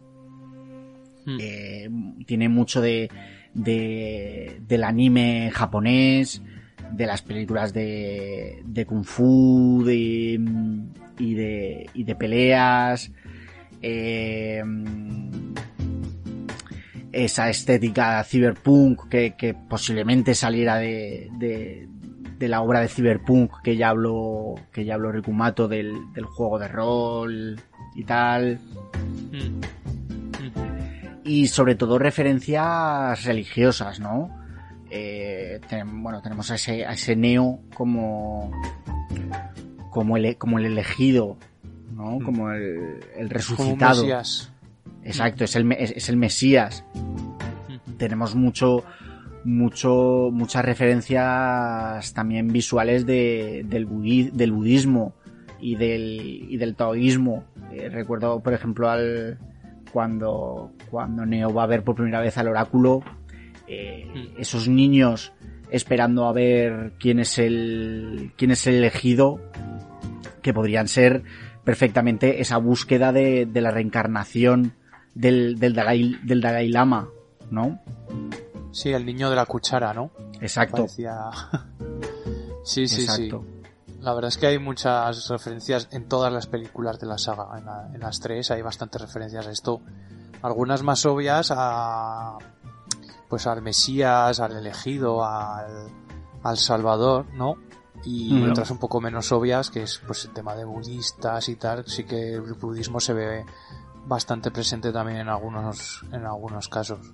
Filosóficamente, Matrix es básicamente el mito de la caverna. O sea, eh, a mí, por ejemplo, eh, uno de mis primos me comentó que, que en clase de filosofía le habían puesto Matrix para explicar el mito de la caverna, que es básicamente pues es un grupo de gente que, que vive en una cueva eh, pensando que hay un peligro exterior. El héroe escapa eh, y se encuentra un mundo que no es para nada lo que se esperaban y decide volver para esa gente que está dentro de la caverna todavía pensando que hay un peligro exterior para liberarles. Eso es básicamente Matrix, ¿no? El héroe que, que- sale, se da cuenta de cómo es el mundo real en ese momento y vuelve para liberar a los que se han quedado eh, atrás, ¿no? Exacto. Eh, tenemos también eh, referencias pues eso, a, a- a los cómics de, de superhéroes, ¿no? Ese Neo con, con, con poderes eh, propios de superhéroe más que, más que sus allegados. El poder volar, el poder luchar contra, contra enemigos que no, que no pueden luchar super enemigos, ¿no? Que son como son esos, esos agentes. Sí, que rompen paredes y todo y parecen inmortales, ¿no? Que son más rápidos que nadie. Yo lo de volar creo que se les fue un poco la olla, ¿eh? Al poner esa Sí. referencia al final de la película. Y yo creo que se tuvieron que a lo mejor eh, arrepentir un poco. eh, porque claro, ya poder volar. Porque mira, lo de parar las balas, va que te va, es una cosa súper chula. Porque al fin y al cabo intervienes en Matrix. Pero lo de volar, tan necesario era que terminase volando Neo al final de Matrix 1. Sí, pero al final es un poco lo que, lo que le dice el niño, ¿no? Que, que la cuchara no está ahí. Eh, realmente él puede, puede controlar. eh, puede controlar Sí, puede controlar Matrix a placer. la gravedad de Matrix y, to- y todo lo que hay en Matrix porque realmente Matrix no existe, Claro. ¿no? A mí, lo que me gusta mucho de, Matrix y, y que ahora también está bastante en auge, es que el que te haga cuestionarte un poco la realidad, ¿no? El que, el que pienses, el que pienses a lo mejor que la realidad mm, que percibes igual no es completamente como tú crees. Y incluso hay, bueno, últimamente había ya teorías de, de científicos que dicen que, que incluso podríamos estar viviendo en un, en, un, en un programa, en una simulación y sin saberlo, porque claro, es como en el propio Matrix dicen, ¿no? Que si tú al cerebro, al cerebro, a- al cerebro, perdón, lo engañas con, con estímulos eh, propios de mundo real, pues no notarías la diferencia, ¿no? Eso me parece interesante, me parece algo que te hace pensar y que, y que realmente ya en el 99 me parecía muy avanzado, ¿no? En, en esa época. Yo, mira, me estaba guardando un poco esta pregunta para el final del podcast. Pero ya que ha abierto el melón David, os voy a hacer una pregunta. A ver, ¿Vos- ¿Vosotros sois de los que preferiría vivir en Matrix eh, pues en la ignorancia? Porque tenéis una vida buena y vuestro trabajo, vuestro amor, eh, lo que sea, o sea, la, tomaros la pastilla azul, o eh, salir eh, a la vida real, ¿no? Tomaros la pastilla roja y, y tener que salir a ese, a ese mundo real eh, post-apocalíptico donde está chunga la cosa. Diego. Yo, claro, ahí está el problema de si tienes cierta noción de lo que pasa en realidad, que es un poco lo que le pasa a Neo, ¿no? Eh, si, si, no sabes nada en absoluto, eres un, un, número más de ese Matrix y estás totalmente alienado, me quedo en Matrix. Que me, que me chupen la vida las máquinas, si quieren. Hmm. Pero claro, eh, Neo llega a un punto en el que en el que no está a gusto con su estancia dentro de Matrix, aún sin saberlo, porque él como que siente que, que hay algo más. Que algo no encaja, ¿no? Claro, exacto. Entonces, sí, ahí es donde donde la cosa se, se pone chunga. ¿Tú, Dave? Uf, es que es una pregunta difícil. Yo creo que me gustaría salir. Yo, a mí me gustaría conocer la verdad. Soy un explorador. Llámame así. Pero, pero luego tienes que asumirla, ¿eh? Sí, sí, claro, no. Luego es que no te queda otra que asumirla. Ah, no claro, se quedas como cifra, claro. claro, sí, porque claro. Es que, eh, la es verdad la es que cifra que, que, que, que se da cuenta de lo mierda que es y decide volver con la condición de, de ser una estrella del rock. y de alguien, alguien importante, sí. Hmm. y claro, traicionando a sus colegas, ¿no? Ah, bueno, traicionando a toda la humanidad prácticamente, porque porque al final lo que hace es entregar a Morfeo, que sabe las claves de Sion, ¿no? Del ordenador de Sion. Entonces es prácticamente, ¿ves? Eso es que eh, la pregunta, Oscar, eh, tiene un poco de trampa, porque eh, de- depende de lo que te juegues. Depende de lo que te juegues, podría... Hay gente que podría quedarse o no. Bueno, pero tú, est- est- estamos hablando de ti como persona, de que vive dentro de un sistema y que, y que, y que no sabe nada del exterior, que es lo que decía un poco Freak. N- Nada te raya, a ti te parece normal.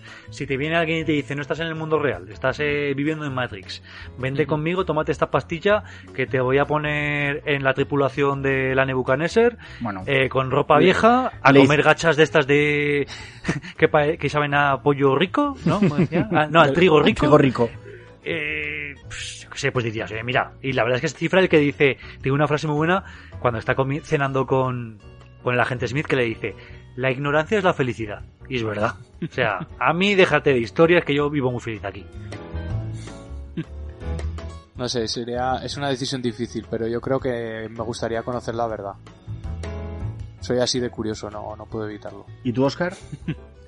Yo, yo soy un acólito de cifra y digo, tomo mía como la, la máxima de la ignorancia, en la ignorancia está la felicidad. Y a mí me gustaría vivir en Matrix. Si me va bien en Matrix, ¿para qué me voy a buscar problemas fuera? ¿Está? Pero bueno, Claro. El problema es vivir en Matrix y saber que es Matrix. Ese es el mayor problema. Bueno, en cuanto a las referencias, hay una referencia que es muy, muy, muy, muy, muy visible y muy, y muy lógica, que es la película de, del 98, Dark City. No sé si la habéis visto, pero es un Sí. sí, Muy peliculón la vi. buena. La, la vi en el cine además. eh, en la que el, el- el protagonista es el único tipo que, que se despierta cada noche en su ciudad y descubre que está siendo que la ciudad es manipulada por, por una raza de, de alienígenas, ¿no? Y, y que todos los demás habitantes son un poco la marionetas de, de, de- de esos alienígenas. Es una película que recomiendo muchísimo. Y que, y que realmente esta Matrix bebe mucho, ¿no? De, de esa película, siendo de, de un año antes. Yo Sí. creo que podrían utilizar los mismos vestuarios, ¿eh? ¿Te acuerdas esos, eh, los alienígenas estos que llevaban también esas gabardinas largas? Ujú, Sí. Sí, solo que en vez de alienígenas son, son máquinas, ¿no? Creadas por los propios humanos. en Exacto. Matrix. Con finalazo, ¿eh? Esa Dark City. Sí.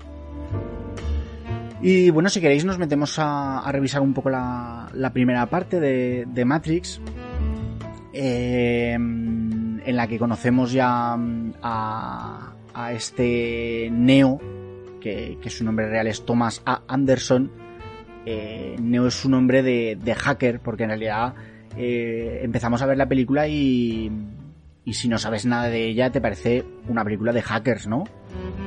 Sí. De, De hecho, creo que es Salteador Neo, ¿no? Es como se hace llamar.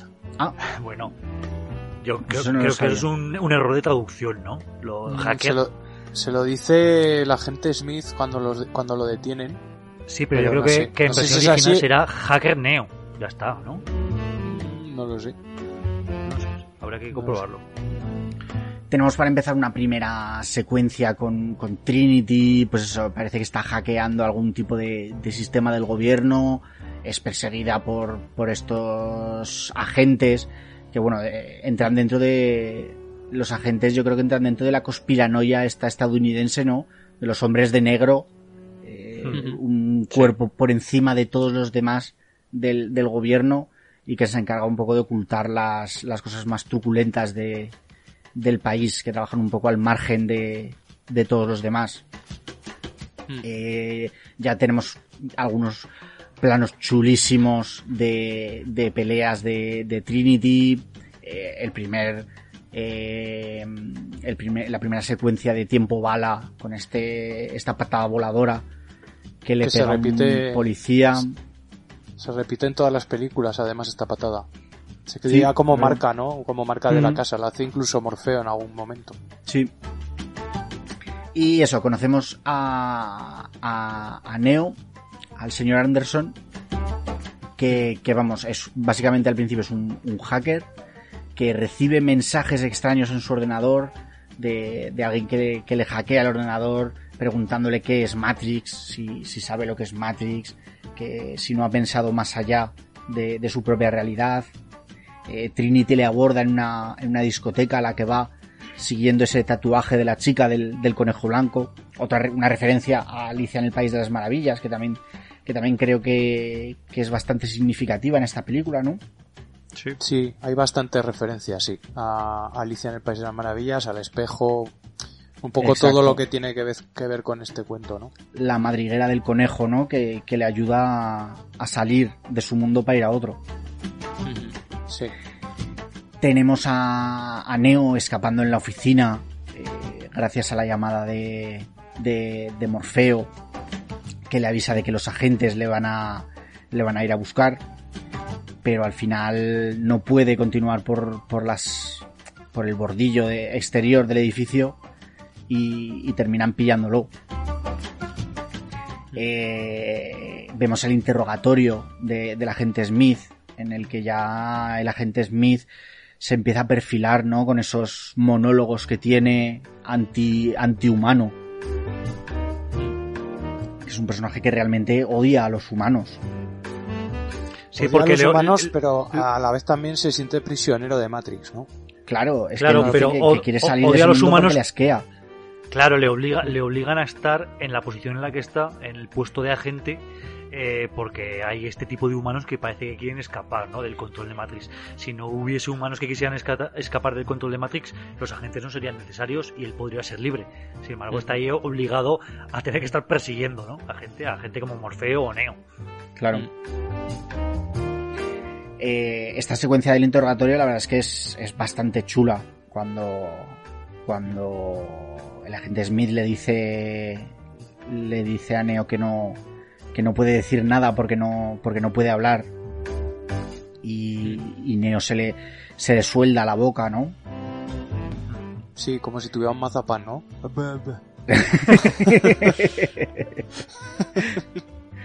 y acaban por meterle el, el gusano parásito Hmm. que mola un montón este gusano parásito Ostras, además es que este principio de la película te deja un poco, te deja un poco loco, eh. O sea, al principio parece que va de una cosa, claro pero, pero luego empiezas a ver cosas que dices, joder, la primera vez que la ves, claro, dices, pero qué coño está pasando aquí, ¿no? sí sí Pero... Y esto, sí, la verdad es que esto del... A mí me da un poco de cosica eso de que se le mete por el ombligo ahí el, el parásito. No sé cuándo es peor, si cuando lo meten o ahora en la escena siguiente eh, que Trinity va a buscarle con, con dos de sus con dos de sus compañeros. Y no me acuerdo los nombres bien. Interruptor y APOC. Exacto. Que Y- Interruptor, que es la, la- la chica rubia, eh, por lo visto ya las hermanas Wa- Wachowski querían perfilar un personaje que en Matrix fuese de un género y en la vida real fuese de otro. Ya estaban ahí un poco apuntando maneras, ¿no? Pero por lo visto el estudio dijo que iba a ser que iba a ser mucho lío y que la gente no lo iba a entender y ya tenemos este este interruptor eh, que, es, que es una chica pero es más bien así masculina y tal, ¿no? Sí. Sobre todo lleva ropa así masculina y ya está. No no no no profundizan más. Pero querían una inicialmente en el guion en el, en el primer borrador estaba mucho más diferenciado. Ujú. Bueno, le sacan con, con esa máquina un poco, un poco precaria el, el parásito del, del estómago y, y los llevan a ver a, a Morfeo. Y Morfeo ya le perfila como que, que, bueno, que no le puede explicar realmente lo que pasa, pero que él ya sabe que algo no, que algo no va bien que, que en su mundo no es tal como lo tal como lo piensa todo el mundo y que él ve un poco más allá y, y le ofrece salir de ese mundo y conocer la, la realidad que aquí Claro, es donde claro con tan poca explicación mm, Claro, ¿Qué es que? Morfeo, Morfeo no quiere condicionar a Neo, ¿no? No quiere condicionarlo de ningún modo, ni, ni para bien ni para mal.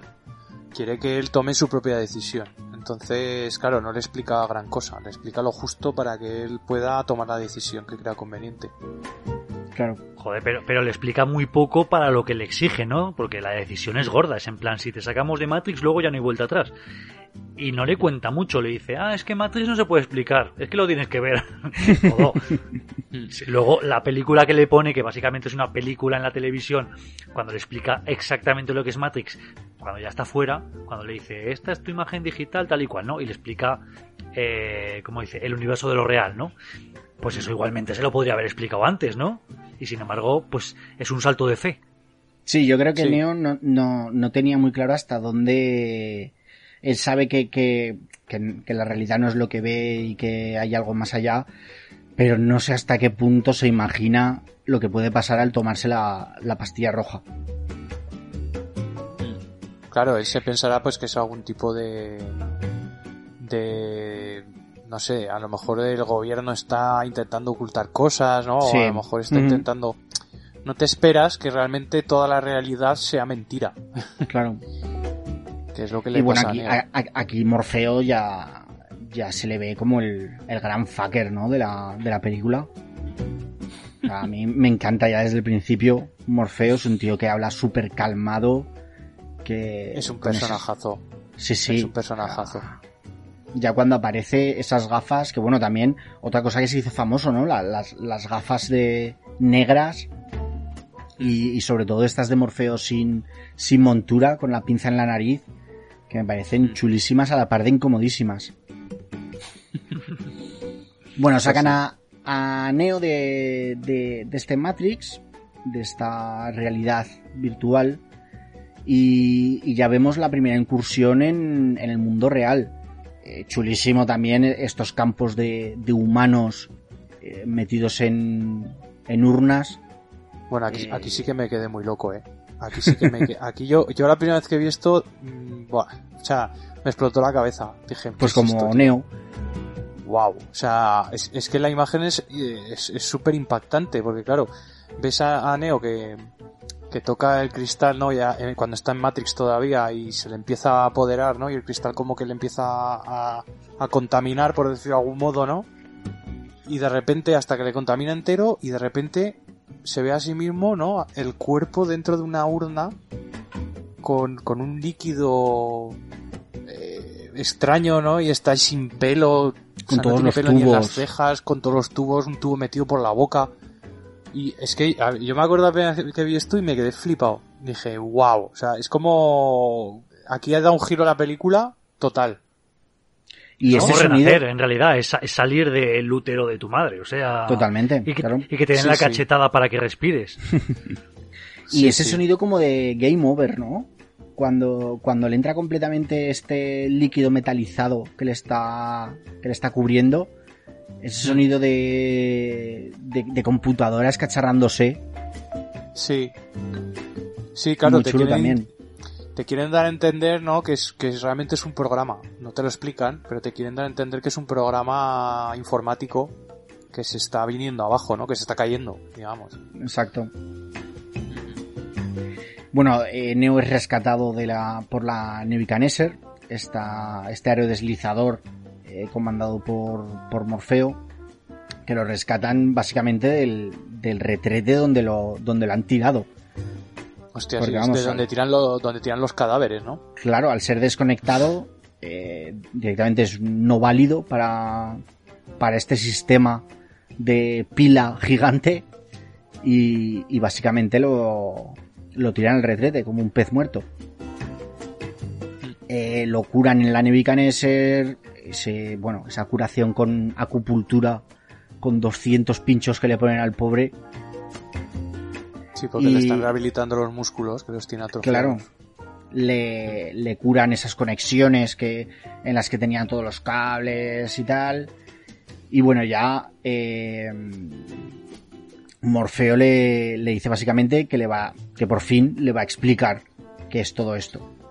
A mí me hace mucha gracia una, una frase que, que dice mucho y que también te, te empieza a explicar un poco por dónde van los tiros, ¿no? Y es que abre los ojos Neo y dice, me duelen los ojos. Y, y dice Claro. Morfeo, porque nunca los habías usado. Entonces dices, hostia, ¿sabes? Ya piensas, pues, es que claro, no, no ha estado nunca en esta realidad. O sea, ha estado siempre en ese útero, ¿no?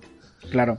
Que yo no sé hasta, hasta qué punto mm, un ser humano, eh, habiendo estado hasta la edad que tiene ahora Neo, metido en esa urna in vitro y tal, mm, no estaría un poco echenique, ¿no?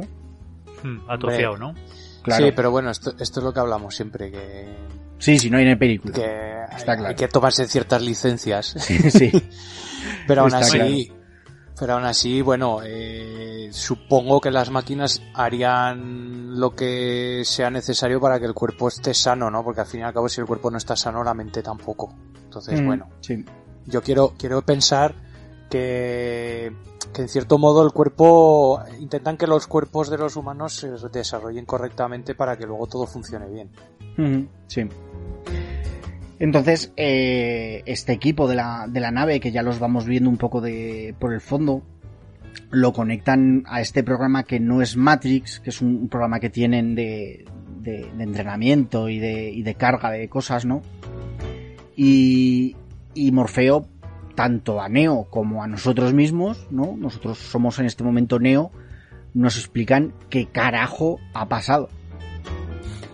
Y Claro, es que al parecer... es, es lo que es lo que digo yo de que todo esto que le explica ahora alguien se lo podría haber explicado antes.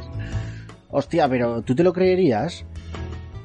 Yo es que Joder, casi veo lo cuenta- mejor si te que, lo que aluda a la fe, Morfeo, Es que lo, A que lo condi- explique. lo- y lo condicionarías. eh, claro, Morfeo tiene. Morfeo cree que Neo es el elegido. Entonces no lo puede condicionar. Tiene que elegir. Neo tiene que elegir su camino. Y si es el elegido realmente, elegirá lo que tiene que hacer. O sea, Claro. elegirá. Tomará la decisión correcta. Que al final es lo que hace. y que básicamente te explica eso Morfeo todavía en cuando estás en, en tu realidad, que tú piensas que es la realidad, y le dices, bueno, colega, vuélvete al manicomio, ¿no? O sea, yo creo que, No, hace mejor dice- Morfeo aludiendo a la fe de Neo que, que No, sí. explicándole las cosas. No, no, es lo que digo, es un salto de fe, o sea, no... Sí, sí, por eso totalmente. Es una decisión que tienes que tomar en el momento, o sea que no... No le puedes decir, "Mm, ¿cuántos días tengo para pensármelo? Sí, sí. Quedamos mañana en el y parque. salís No, no. corriendo. Bueno, entonces Morfeo le explica que, que básicamente ha habido una guerra entre, entre humanos y, y las máquinas con inteligencia artificial. Que al igual que otra película que recordábamos llamada Terminator, ¿no? Sí. La inteligencia artificial se le fue de las manos a, a los humanos.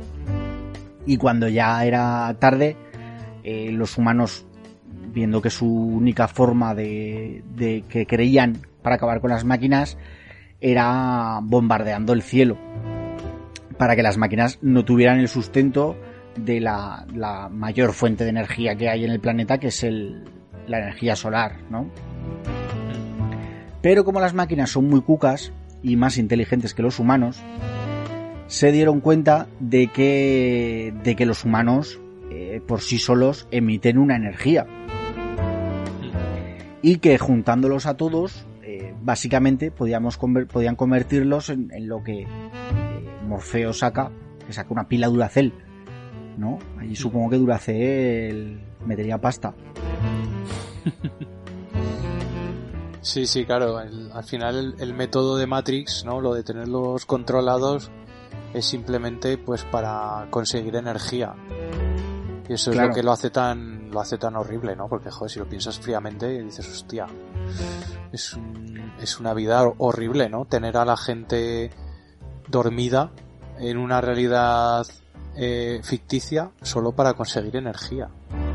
Claro, al final, si lo miras también un poco, me ha pasado esta última vez que lo he visto, ¿eh? Que igual me he planteado más cosas de las que... No entiendo tampoco por qué las máquinas necesitan crecer tanto como sociedad, ¿no? Porque al final eh, yo quiero entender que es una única IA que controla todo, todas esas máquinas, ¿no? Bueno, Y eh, no entiendo esa avaricia por querer crecer como, como sociedad. Hombre, a lo, a lo largo de Entre la saga comillas, se, claro. se- se- a lo largo de la saga se ve que no, que no, que no solo es una IA, o sea que hay muchas IAs, muchos programas, ¿no? Que, incluso tienen sentimientos, que se ven en alguna película. O sea que Sí, yo creo que al final es como una sociedad, es igual que una sociedad humana, pero en máquinas. Sí, además uno de los cortos de Animatrix, el de la, eh, Segundo Renacimiento, creo que se llama, eh, trataba el tema. O sea, luego podemos hablar de, de ello si queréis.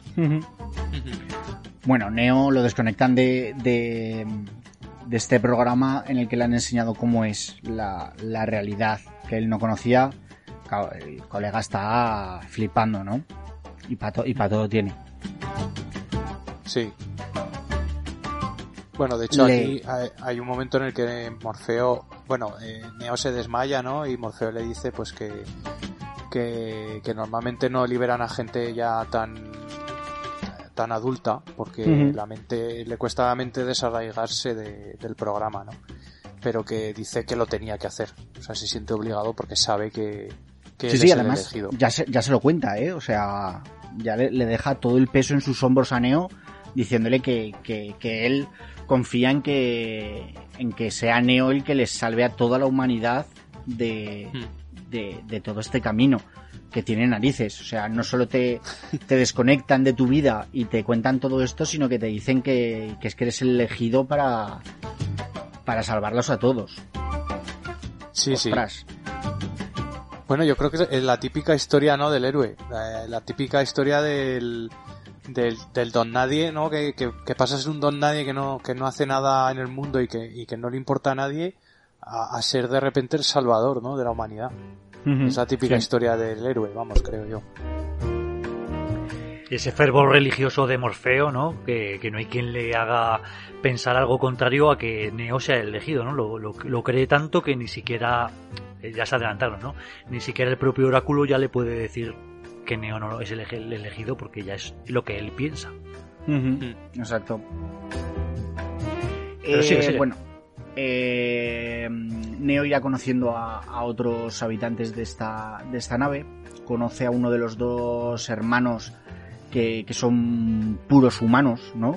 Que, que han nacido, ya le dan la referencia de esa última ciudad eh, de los humanos en el, en el centro de la Tierra, Sion. Y... Tanque y Doser. ¿Eh? Tanque y Doser. Exacto. Hijo, Y- auténticos hijos de Sion. Sí. Y, y es este hermano el que le, el que le conecta al, al entrenamiento de, de de cosas que va a necesitar, ¿no? Para enfrentarse a, a Matrix. Me Sí, encanta joder, tanque, tío. La manera de conectarte. eso de que te metan un pincho por la nuca. Por la nuca. Hostia, Bueno, hostia, pero eh. ya lo has tenido conectado durante toda tu vida, entonces... Hostia, pero- Sí, pero hostia. Cuando le, cuando le conectan pone cara de. Uf, de cosica, ¿eh? Grato Sí, no es. No. Pero vamos, eh, que le. Primero le enseña, creo que Kung Fu, ¿no? Hmm. Que le no, Kung. Fu es lo último. Creo que ¿El le qué? enseña. Que Kung Fu creo que es lo último que le enseña. Le, ense- le va enseñando varias artes marciales: Jiu-Jitsu, eh, Sí, eso, Taekwondo y cosas así. que se despierta y dice, ya sé Jiu-Jitsu o no sé qué.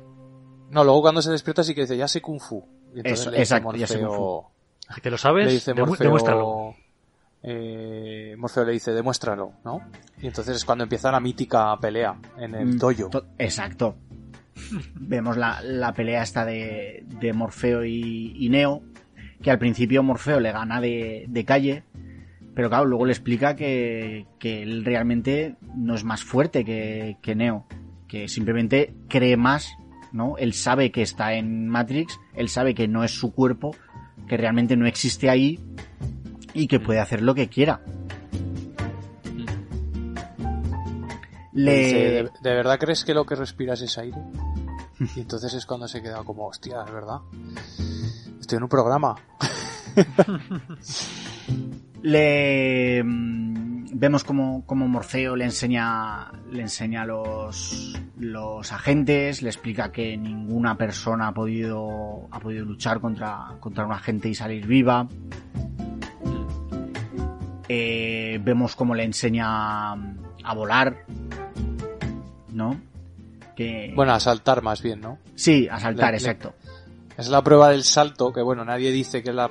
O sea, dicen que nadie la ha superado la primera vez. Y obviamente Y- están todos expectantes, ¿no? Pensando que Neo va a superar Claro. la prueba del salto, pero no, no lo consigue, claro. Exacto. Conocemos también a los centinelas, que son esos calamares que, que son los guardas de, de los túneles de, de la máquina, como si dijéramos, ¿no? Y que los eliminan con con una onda Un pulso electromagnética. electromagnético, sí. Y ya después de todo este entrenamiento, eh, le dicen que que, que el oráculo Bueno, quiere verlo. Sí, A mí hay una cosa que me parece interesante también en, en la prueba del salto, que bueno, no la supera, se cae al suelo, ¿no? Y el suelo es como de goma, entonces tampoco se hace nada Sí. y tal. Pero cuando se despierta, tiene sangre en la boca. Neo. exacto, sí. Y Entonces le le, dicen, dice pues, que a...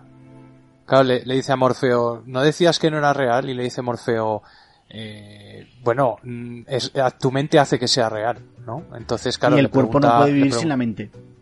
Eso es, le pregunta a Neo si puede morir y efectivamente puedes morir, claro, porque puedes pensar, no, es que como no es real, pues puedo hacer lo que me dé la gana. No, no, chaval, es que si haces lo que haces, pues te puedes morir, claro. Claro. Vemos a Cifra con esa reunión que tiene, ¿no? Con el, con el agente Smith, en el que le dice, bueno, que le- el agente Smith le pide los, los números de entrada a Sion. Y él le dice, pues que no se los puede dar, que, que le dará a la persona que sí que los tiene, que es Morfeo.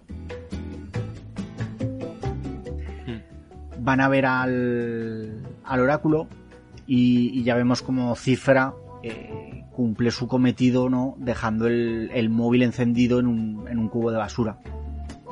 Para que los rastreen. Exacto. Van a ver al, al oráculo. eh, bueno, claro, Neo pregunta qué, qué le va a decir el oráculo.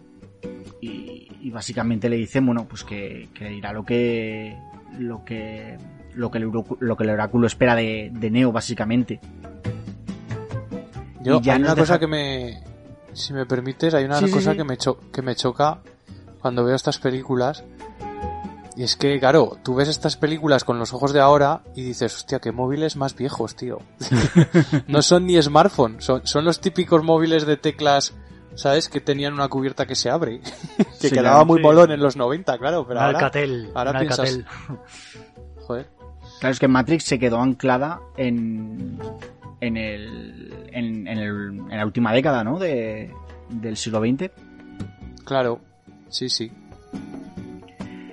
Y en, el- en la conversación en el coche ya Trinity como que le deja un poco caer que, mm, que lo que le dijo el oráculo se está cumpliendo. Lo que le dijo el oráculo a ella. Eh, Pero no, no sabemos más. Y ya pasamos a la escena del- de la casa de- del oráculo, que, que básicamente es una señora, una ama de casa negra, ¿no? Sí, que está haciendo galletas, ¿no? O algo así, o... Sí. No sé lo que está haciendo. Que, que a mí el oráculo es un personaje que me pone un poco nervioso. Porque creo que sabe, es, es el tipo de personaje que, sa- que sabe más de lo que dice y tú siempre piensas, joder, suéltalo ya, ¿no? Pero es que la filosofía del oráculo es que tú mismo llegues a tus propias Ya, conclusiones. ya, pero es lo hombre, mismo que te lo digan a que lo joder, aprendas. yo creo que sería un poco más fácil si el oráculo dijera lo que sabe de primeras. Es que Pero con ese, condicionaría, condicionaría al elegido, igual que es que Morfeo. ese, ese rollo de cuando que le dice, ah, no te preocupes por el jarrón. Neo se da la vuelta, rompe el jarrón y claro, el oráculo le dice, ahora lo que estás pensando es, si no te hubiera dicho que lo del jarrón, si lo hubieras roto o no. Y bueno, Claro, es que el oráculo también, a ver, sabe mucho, pero en algunos momentos de las, de las tres películas dice que no puede ver más allá de una decisión que no comprende, ¿no? O sea, no puede ver más allá de una decisión que, que en la que puedas decidir, porque entonces no tendrías libre albedrío. claro, Entonces ahí está el tema del oráculo. El oráculo puede saber a lo mejor lo que pasa a corto plazo o lo que pasa en una decisión fácil. Pero lo que pasa en una decisión filosófica de, del, elegido, ni más ni menos, eh, ostras, es que es difícil. Claro, es que eh, Neo terminará siendo el elegido porque él decide que es el elegido porque Trinity le dice que le ama y ella tiene que estar enamorada del elegido. Y aquí he hecho un poco ya adelanto del final, pero bueno. sí, sí, pero es el, el, el Pero- triple, pero- el, el triple Pasemos a la segunda película. No, pero, pero eh, a lo mejor Neo podría no haber llegado a esta conclusión, entonces Neo no habría sido el elegido. Entonces ella Claro. no puede ver esa decisión. O sea, ella puede llegar, lle- puede llegar hasta la dicotomía, pero no puede pasar de ella, porque hasta que Neo no decida que es el elegido, no lo es. Es un poco Hmm. el elegido de Schrödinger, ¿no? Eh, a la vez lo eres y no lo eres. Y al Claro, final claro. creo que sí que me adelanto un poco en la historia, pero creo que el oráculo es simplemente un, un engranaje, ¿no? De todo este sistema de elegidos. eh, que, que simplemente el oráculo es, es un, un camino que, que tiene, por el que tiene que pasar el elegido de turno para llegar a lo que, a lo que tiene que hacer y ya está. Yo creo que al oráculo se le da mucho interés en esta película, pero que luego en las siguientes realmente no es tan primordial como parece ser. Sí, es que yo creo que eh, el, el trabajo del oráculo ha, ha sido preparar a toda la gente de alrededor de, del elegido, pues a, a Trinity, a Morfeo, ponerles en, en las tableras, eh, o sea, el tablero de juego, para que cuando llegue el elegido todo vaya rodado. Claro. Pero realmente a Neo como tal no le dice tanto. Esa, Claro. esa, Trinity, la, que- el, que le dijo, habrá un elegido y tú te, y tú te enamorarás de él. Luego a Morfeo que le dijo, serás tú el que descubra el elegido. Cosas así, ¿no? Más poner sí. las fichas sobre el tablero que no moverlas. También yo creo que el oráculo es un programa que siempre ha estado más cerca de los seres humanos, ¿no? Sí, claro, Como que los- los, compren- los comprende muchísimo más y intenta ayudarles de algún modo, pero claro, no les puede decir todo. Entonces, bueno, de hecho en algún momento dicen que es la madre de la madre de Matrix, ¿no? El padre es el arquitecto y la madre es el oráculo. Pero al final es un programa exiliado, ¿no? Que es un programa que se, se ha ido de las manos del creador. Claro, claro, sí, van contra él porque porque ella en cierto modo va contra el sistema. No Exacto. quiere, no quiere a los humanos prisioneros. Exacto. Y me Ahí hace mucha tema. gracia cuando en esta película el oráculo le dice, venga, vamos a ver si eres el elegido. Abre la boca y di A. y, y Neo, claro, se queda un poco pillado, joder, como si dijeras caballo, ¿no? Para comprar. No, pero él le sigue el juego, él hace, ah, Sí, empieza sí. a mirar las orejas, a ver, las manos. Sí. Y le dice, muy bien, pero... Y ahora tú es cuando dices, ¿pero qué? ¿Pero qué? Ya lo pero sabes ya lo que sabes lo que voy a decir. Claro. Claro. Y Neo dice, no soy el elegido, ¿no? Porque él, claro, él, él no se lo cree, realmente. Él está un poco flipando con todo Claro, esto. no, y, y ella le dice, chico, tienes los dones, pero parece que estás esperando algo. Y es que es verdad. Que es verdad, ¿no? eh, Neo, Neo ha ido ahí a que le digan, vale, eres el elegido. Tienes que Y, hacer embargo, esto. Claro, eh, ella no quiere decírselo, ella quiere que él tome la decisión por sí mismo. Claro. Mm. Y bueno, Neo dice claro, que, que el que le da pena es Morfeo, porque él es un verdadero creyente y realmente Mor- Morfeo se lo está jugando todo a, a la baza de Neo. Que luego le dice, lo que te ha dicho el oráculo es para ti y solo para ti. Claro. y nada, lo último que le dice el oráculo es que tendrá que tomar una decisión.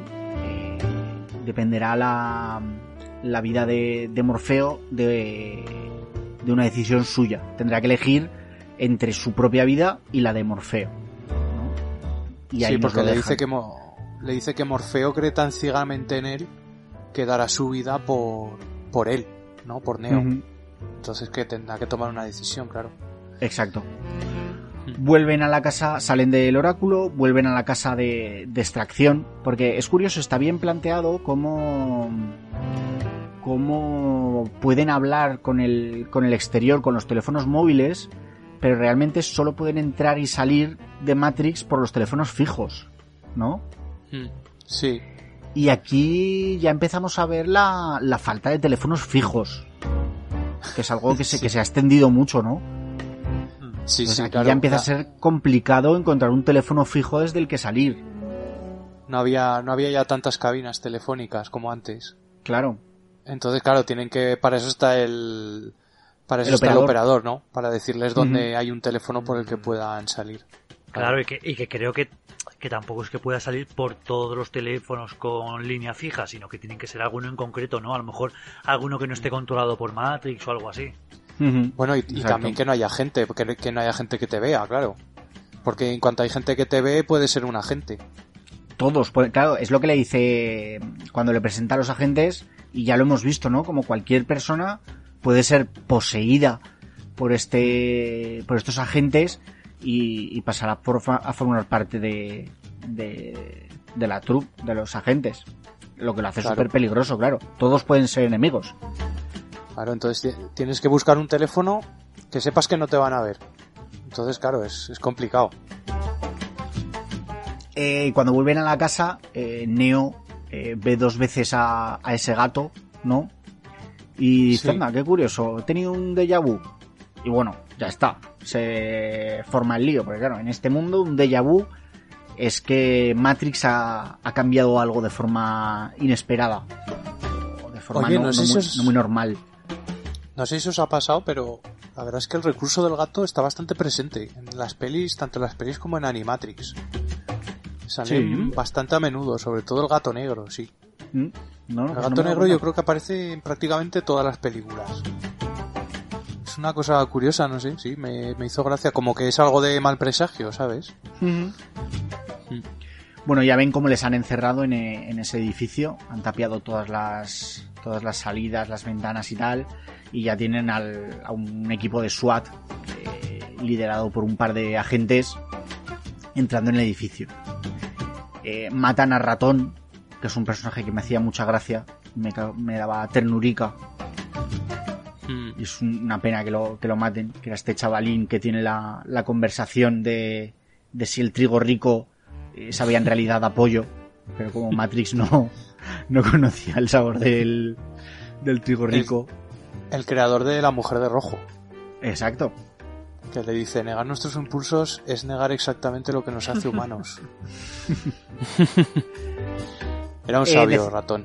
Deciden escapar por las, por las paredes, por, por entre, dentro de las paredes, y, y Morfeo, que es un señor mayor ya, tose. No, Morfeo no, creo que es El que, cifra, tose, ¿no? el que tose es cifra porque le tira... Ah. Claro, en- se están resbalando por arriba y, y como eso está lleno de polvo le cae un poco de tierrecilla encima Bueno, y le, da, le hace cosquillas en la nariz y, y esto bueno, Es bueno verdad. yo creo que también es un poco para tocar los huevos, ¿eh? Que No, Cifra está metido en el pastel. Hombre, Cifra está metido en el plan. Lo que quería es que le pillasen. A Pues hace muy, hace muy, muy buen papel. Sí, no, hombre, Porque lo hace, yo me lo lo hace creí. cojonudo el cabrón. Y claro, Morfeo, que, que realmente tenía otra, otro mandato, ¿no? Del oráculo, que le había dicho que tenía que salvar al, al elegido, dice yo me sacrifico y vosotros os marcháis. Rompe la pared, salta encima de, de un agente que había cogido a, a, Neo a través de la pared. Eh, Trinity, eh, Apon, Interruptor y Cifra que es el primero en, en ser recuperado al, al mundo real por el operador. Eh, vemos lucha de, de, de, del agente Smith con, con Morfeo. Brutal. Y ya desde fuera vemos a Cifra hablando con, con Trinity, ¿no? Que ya le, bueno, le dice que les ha, que les ha traicionado, que se los va a ir cargando a todos, desconecta a Interruptor, que se queda seca, porque claro, si no te sacan bien, te quedas seco en el momento. Hmm. Y justo Aquí cuando hay, va una, des- aquí, Sí, aquí hay una frase muy chula que me mola de Cifra. Porque Cifra también, ojo, eh, que tiene frases interesantes. Que le, claro, Trinity le dice, eh, es- eh, este mundo no es real, le dice, Matrix no es real. Y entonces le dice Cifra, para mí es mucho más real que, que tu mundo. Dice, porque yo aquí puedo desenchufar a Interruptor, pero tú ahí ves cómo muere. Y, y es verdad, o sea, realmente, claro, eh, los dos mundos son, son para, según tu forma de ver y, y tu enfoque, ¿no? Los dos mundos pueden ser reales. Ujú. Y bueno, al final, eh, el operador que es. ¿Cómo se llama este? Tanque. Oscar. Tanque. Tanque. Tanque, ¿Cómo? Tanque. tanque. Tanque, exacto. Tanque que no estaba muerto, eh, se carga a cifra justo antes de que, de que desconecte a, a Neo. Y consiguen salir. Eh, aquí, bueno, Neo dice que, que, que aunque tienen a Morfeo, están a punto de desconectarlo porque, claro, no pueden conseguir los, los números de entrada a Sion, porque sería el, el final de la última, de la última ciudad. Y Neo dice que, que nada, que él va a salvar a, a Morfeo. Neo dice que va a salvar a Morfeo. Que, que Claro, el porque oráculo le ha dicho que tendría que elegir, pero que él Hmm. vaya a salvarlo porque, porque tiene libre albedrío. Sí, él piensa, es que claro, el oráculo le ha dicho precisamente lo que tenía que oír, ¿sabes? Porque el oráculo le ha dicho, vas a tener que elegir entre tu vida y la de Morfeo. Le dice, vas a tener que elegir. Pero Neo, que tiene la creencia de que, de que su destino no lo controla nadie más que él, dice, no me creo que esto sea verdad, que yo tenga que elegir entre una vida y otra. Y entonces, elige quedarse con las dos, ¿sabes? Dice, yo puedo sacar a Neo, o sea, a Morfeo, y además salvarme. Y entonces es cuando, cuando se da cuenta de que, de que él es el elegido, ¿no? De que, de que ha tomado la decisión que él creía, no la que le han dicho. Exacto. Vemos el interrogatorio de, Smith a, Morfeo, eh, en el que Smith ya se le ve que, que es un poco punto discordante de, de Matrix, ¿no? Que él no está tan alineado con Matrix como podría parecer. Eh, trabajó un poco para sí mismo en cuanto a que quiere el fin de los humanos, por lo que hemos dicho. Para, para dejar de, de- de estar en Matrix, que es un sitio que no, que no soporta. Eh, Neo y Trinity se arman hasta los hasta los puñeteros dientes Hmm. y tenemos esa, esa escena de acción brutal que es la entrada en el edificio, ¿no? Una de las mejores, sí. Es espectacular. Ah, Todo. La- es que la música, el sonido, todo. Es que es Mm. una pasada esa escena. Los Que bueno, que de la música no hemos hablado, pero tiene un musicón esta película. Sí, no hemos Sí, hablado. Pero vamos, eh, yo creo que popularizó también un poco eh, la música, esta música techno, bastante dura, creo yo, ¿no? Hmm. Eh, Sí, canci- sí. Tenemos canciones de, de Prodigy, creo recordar, ¿no? De Rage Against the Machine. Hmm. Tenemos el primer enfrentamiento de Neo con un con un agente en, en la azotea en la que es capaz de, de esquivar las balas. En otra secuencia de estas de tiempo bala que es mítica, ¿no? Haciendo el- Sí. la caidita para atrás. Que es Bueno, Una caída que todo el mundo ha hecho en algún momento de su vida, ¿no? Es, es la escena de Matrix, o sea, es que, es que es- esta escena no la puedes poner en ningún concurso porque te la acierta todo el mundo. Que bueno, supongo que todos sabemos cómo se grababa en esos tiempos bala, ¿no? Sí, bueno, si lo quieres explicar es por el tema de las cámaras, ¿no? Al final es, es un- una conjunción de, de 30, 40 cámaras simultáneas eh, puestas en un raíl haciendo el movimiento que quieres que haga de, de traveling eh, la, la, la secuencia.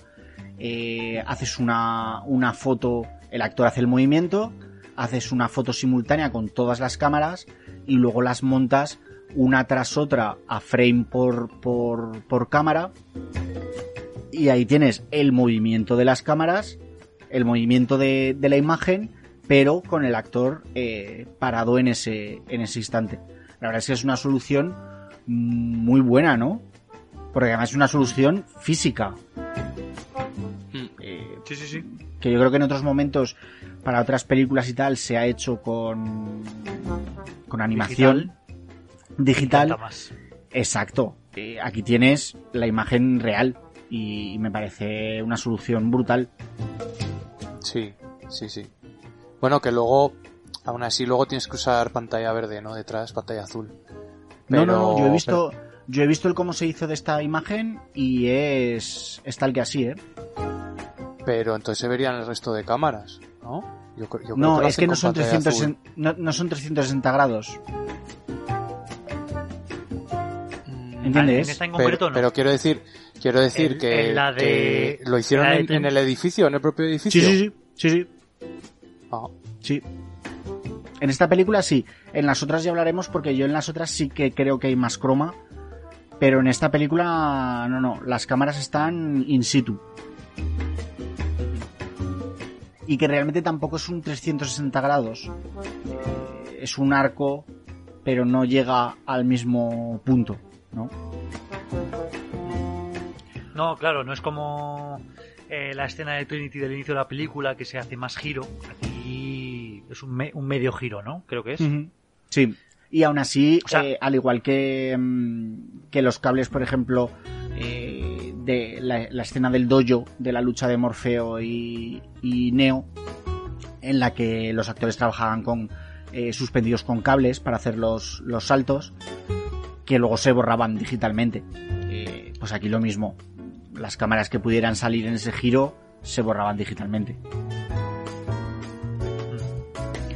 Bueno, no, eh, Trinity y Neo cogen un, un helicóptero, eh, bajar hasta el nivel en el que está Morfeo siendo interrogado, eh, empiezan a disparar con, con esa ametralladora eh, a saco contra los cristales, eh, Morfeo se, se libera, salta hacia la ventana, salta Neo desde el helicóptero porque sabe que no, que no va a poder cogerlo, que no va a poder llegar al helicóptero y lo salva. Y, y se escapan. Van en busca de un, de un teléfono fijo donde poder salir. eh, van a un metro y Morfeo y Trinity consiguen en- escapar. Pero a Neo justo lo pilla el agente Smith. Y empieza ya la, la persecución final de, de Smith y Neo. En el que ya vemos como Neo ya tiene las capacidades de, de luchar cuerpo a cuerpo, ¿no? Con, con el agente Smith. Hmm. Sí. Ahora ya no, no tiene nada que ver con otras luchas que ha hecho. Ya, digamos que ya está de experiencia a tope. Exacto, empieza a creer. exacto. Ya mm, vemos la persecución, van persiguiéndolo por las calles, tal, buscando otro, otro teléfono. Mientras los, los pulpos, estos calamares robóticos, están. están. alrededor de. de, de la nave, ¿no? De la Nibicaneser. Y se van a ver forzados a, a lanzar un, un pulso electromagnético si quieren sobrevivir. Pero claro, no pueden lanzarlo con, con Neo metido dentro de, de, de Matrix. Y ya tenemos la, la escena final del, de ese pasillo, ¿no? Con... A Neo le, le disparan, le, le consiguen dar un par de... Bueno, un par o, o más de balazos. Sí. Bueno, le matan. Sí, sí, le matan. Y parece muerto, pero entonces desde el exterior, eh, Trinity le confiesa que es lo que le había dicho el oráculo. Que era que, mm, que ella se enamoraría del, del elegido y que por tanto no podía estar muerto porque eh, ella se había enamorado de él. Y en ese momento el corazón empieza a latir otra vez. Exacto. Empieza a latir de amor. De amor. Otra vez como, como en Interstellar, ¿verdad? El amor es, es lo que salva todo. Claro, Es una dimensión. Sí, sí, es una dimensión en Matrix también. Claro, pues es que sin amor, ¿qué seríamos? Máquinas. Los agentes le, le pegan un montón de tiros y ya vemos los, los nuevos poderes de Neo, que, que uno de ellos es parar esas, esas balas. Lucha una última vez cuerpo a cuerpo con, con Smith. Y, y al final tenemos el final en el que Neo se lanza dentro de, del agente Smith, que al final es un código, ¿no? Que es lo, lo que, lo, lo que ahora puede ver eh, Neo a simple vista, el código de, de Matrix.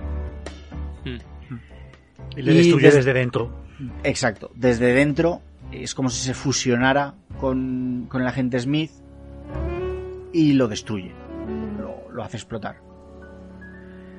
O eso creemos. Ay, y nada, tenemos el, el epílogo de, de Neo, pues diciendo que, que, que la lucha continúa, que va a intentar sacar a, a todos de, de Matrix, y lo vemos como termina saliendo volando. Yo creo que, que final perfecto. Sí, yo creo que querían dejar aquí ya la peli, ¿no? No, no pensaban que iba a tener tanto éxito, yo creo. O sea, lo tenían... eh, Tenía un final ya... Pasa un poco como con Regreso al Futuro, ¿no? Tenía un final ya que le habían metido tantas movidas ya a Neo, ¿no? Hay tantos poderes que ya hacer una segunda, joder, si es que es Dios. O sea, puede hacer lo que quiera. Pero luego... Es, es un final abierto, ¿no? Que, que deja lo suficiente como para... Sí, pues si quieres seguirla, pero claro, yo creo que en un principio... No, como para que cada uno ya se, se imagine lo que quiere. Claro, claro, yo en principio yo creo que tampoco querían darle mucha continuidad al tema, pero con el éxito que tuvo, claro, dijeron, vamos a vamos a seguir la estela, ¿no?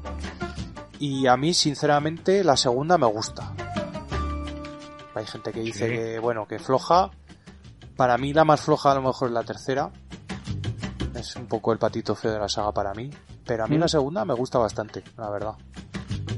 Desde luego aquí con esta primera película, con 63 millones de presupuesto, lograron una recaudación mundial de 463, o sea, 400 millones, si no de beneficio, pues de, de margen, ¿no? Sí, sí. Casi nada. ¿Cuánto les quedaría? Pero vamos, exitazo. Y, y lo que han Sí, seguido sí, recaudando. Lo que han seguido recaudando desde entonces. Hombre, pues Hace- tengo, tengo por aquí yo la cifra de que la trilogía, 1.600 millones de recaudación Claro, a nivel mundial. Figúrate. nada. Normal que quieran sacar una cuarta para seguir eh, Bueno, mamando de la burra, ¿no? Y veremos. Sí, pues todo dependerá de, del éxito de la cuarta, ¿no? Sí, lo Claro. difícil será que cierren esta cuarta. Pueden hacerlo, cerrar la cuarta mm, dejando un poco posibilidad de una quinta y una sexta, o Hmm. hacer la cuarta contando, o sea, terminar de ver la cuarta y decir, mm, es que tiene que haber una quinta. ¿No? Sí, sí. O bueno, pueden dejar algún cabo suelto de estos de, de continuación, pero que si no lo continúas, que tampoco pase nada. O sea, que tenga una, que sea una cinta autoconclusiva, pero deje el camino abierta, al camino abierto por si acaso, ¿no?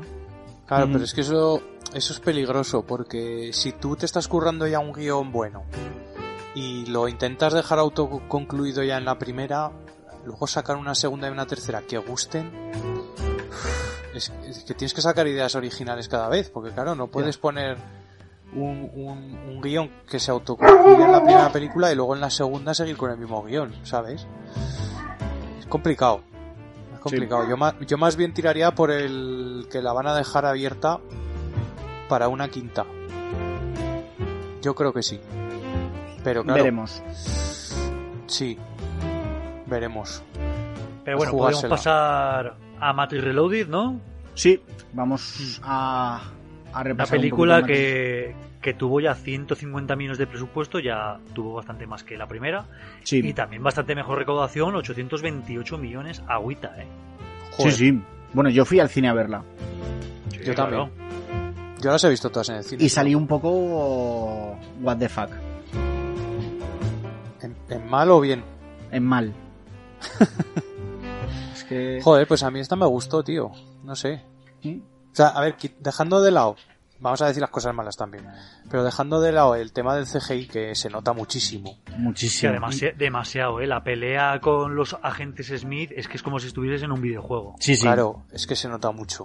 Y se notaba entonces y se nota ahora. o sea, Querían ha hacerlo más mal. espectacular y tal, pero... pero uf. Pero, Sí, pero, muy pero, mal. dej- pero dejando de lado esos temas de CGI, a mí las peleas me parecen brutales, macho. Pero todas. O sea, contra. Cuando, pues, por ejemplo, lucha contra los secuaces de Merovingio, cuando, cuando lucha contra, cuando lucha. Morfeo contra la gente, es que es todo, macho. Es que hay un montón de, luego los personajes me parecen brutales. Los fantasmas, eh, Hmm. eh, Merovingio, eh, Niobe, es que hay un montón de personajes nuevos aquí que molan mogollón, tío. Sí. Eh, bueno, estrenó esta película 2003. Y, y bueno, empezamos la, la película viendo un, un sueño de Neo en el que ve morir a, a, a Trinity, eh, que está saltando por una ventana y hay una gente que le, que le pega un tiro. Que parece que tiene sueños. eh, Premonitorios. Que- Exacto, premonitorios. Y, y ya vemos como una, una reunión ¿no? de, de capitanes de deslizadores en el que dicen que hay unos movimientos extraños de, de las máquinas. Y al parecer el, el oráculo está un poco. está un poco fuera de. Desaparecido, de- ¿no? Exacto. No, hace tiempo que no tienen noticias del, del oráculo. Vemos una pelea muy guapa de, de, de Neo con unos, con unos agentes. Pero antes, al parecer, aparece un, un agente que llama a la, a la puerta y, y le deja un, un recado a, a uno de estos de estos de, de las naves eh, un recado para Neo. Y es que le da un, un auricular el auricular tipo CIA que llevan todos estos agentes. Pinganillo. el, exacto el pinganillo y le dice dile que él me liberó y ahí empezamos a, a sospechar Bueno, la, la voz es la del agente Smith, o sea. sí sí sí sí Enseguida te puedes dar Exacto. cuenta de ello. Eh, la Nebuchadnezzar vuelve a, a Sion para recargar. Eh, dejan una nave eh, esperando noticias del, del oráculo. Que por cierto es la primera vez que vemos, la primera vez que vemos Sion. Exacto. Que a mí, todo lo que tiene que ver con Sion, ya sabéis que yo soy muy fan del rollo pos- posapocalíptico, me mola un montón. O sea, quizá, Sí, no la- es- excepto Sí, sí, sigue, perdona. esa torre de control, ¿no? Cuando entran en Sion, la torre de control que les da paso, esa sala Están- toda blanca, como con una tecnología que no me cuadra con todo lo demás, ¿nos parece No, raro? pero es porque, es porque están enchufados a un programa. Están enchufados como si estuviesen en Matrix, pero en un programa. Sí, ¿tú crees? Sí, pero, pero no Sí, tiene sí. mucho sentido, ¿no? Sí, sí, porque salen, si te fijas hay unos, hay algunos que están en una cama con el pincho Están conectados, cabeza. sí. Mm. y hay otros que están manejando unos ordenadores. Y esos, esos sí que están eh, con la estética así vieja, como de nave antigua. Pero los que están conectados están dentro de un programa que es, el- que es donde manejan la, el ordenador de Sion. Sí, Bueno, no, hemos, no hemos comentado, creo que tenemos un nuevo operador en la Nebuchadnezzar. Exactamente. que El único Link. que han, porque toda la tripulación muerta solo han, solo han recontratado a uno. Eh, al parecer ahora Nebuchadnezzar funciona con Bueno, la- Morfeo, Eh, sí. Neo, Trinity y este nuevo que es Link, que es Mm. hermano de, de, de Dosser y... Es, es, es cuñado, ¿no? Es cuñado, sí, sí. es cierto. Su mujer era la hermana de, De tanque y de doser. de tanque y doser. Pero, pero Sí. yo aquí tengo una duda, porque tanque en la primera no muere. No muere, Ay, ¿no? Yo, no. yo creo que ahí tuvo que haber alguna movida de Hmm. negociaciones o algo porque no muere. Claro, tiene, tiene un disparo en, en el abdomen, pero no está muerto. Está, eh, de hecho, el tío sigue, sigue trabajando ahí con ellos, eh, con el disparo, hasta que, hasta que acaban eh, sacando a Neo de, de Matrix. Entonces Sí, sí. no entiendo muy bien lo que pasó ahí. O sea, el cambio ese de actor, de repente, no sé. Mm. Bueno, dentro, de pasar, pero bueno. dentro de esta Sion vemos ya que, que, que Morfeo está un poco como aislado de, de los dirigentes, de los dirigentes militares de, de Sion, ¿no? Y descubrimos que, bueno, que, que no todo el mundo tiene el credo del elegido. Todo este rollo del elegido es como una religión dentro de, de, de los habitantes de, de Sion, pero que no todos eh, no todos creen. Y, y parece ser que la parte militar, eh, el comandante no está muy por la labor de, de, de esta creencia. Conocemos al Esto personaje del, del chico o el muchacho, ¿no? Que, que al parecer es un, un chaval que, que rescató o que, que sí, que sacó de Matrix eh, Neo y que se ha convertido en un poco una lapa que va detrás de, de Neo todo el día. Eh, vemos conversaciones de, Morfeo con los, con los dirigentes militares de, de, de, Sion. Él siempre reivindicando su, su- sus creencias de que, de que Neo pues, que le- les va a salvar a todos. Y también vemos como la gente, como la gente seguidora de este credo, bueno, tienen a, Neo como el, como el Mesías. Le entregan ofrendas para que, para que cuide a sus, a sus familiares, ¿no? Y, y supongo que les da las gracias por, por sacar a gente de, de, de Matrix, porque dicen que, que, que desde que está Neo nunca habían desconectado a, a tanta gente. Descubrimos la historia de, de Link eh, con, su, con su mujer, que es la hermana, dice que es la hermana de, de, de Tanque y, y Doser. Y que Link al parecer lleva un montón de tiempo fuera porque es la única nave que no ha ido a, a Sion desde hace mucho tiempo. Y que Link se ha convertido en un, en un creyente. Claro, y, Y Izzy, que es la, que es la mujer de Link, eh, pues claro, mm, tiene cierto reparo en que Link vaya en la Nabucodonosor, ¿no? Porque es la nave que dice que se ha llevado a sus dos hermanos claro. y no quiere que se le lleve a él también. Pero que al claro, parecer no- como no- que se lo pidió Doser, ¿no? Sí, como que si le pasaba algo, Doser le dijo que si le pasaba algo que, que se ocupase de la nave o algo así, sí, algo así creo que hay. Hmm. Pero bueno, ya aquí nos ponen un poco en tensión, ¿no? De qué pasará con Link. ¿Morirá, no Claro. morirá?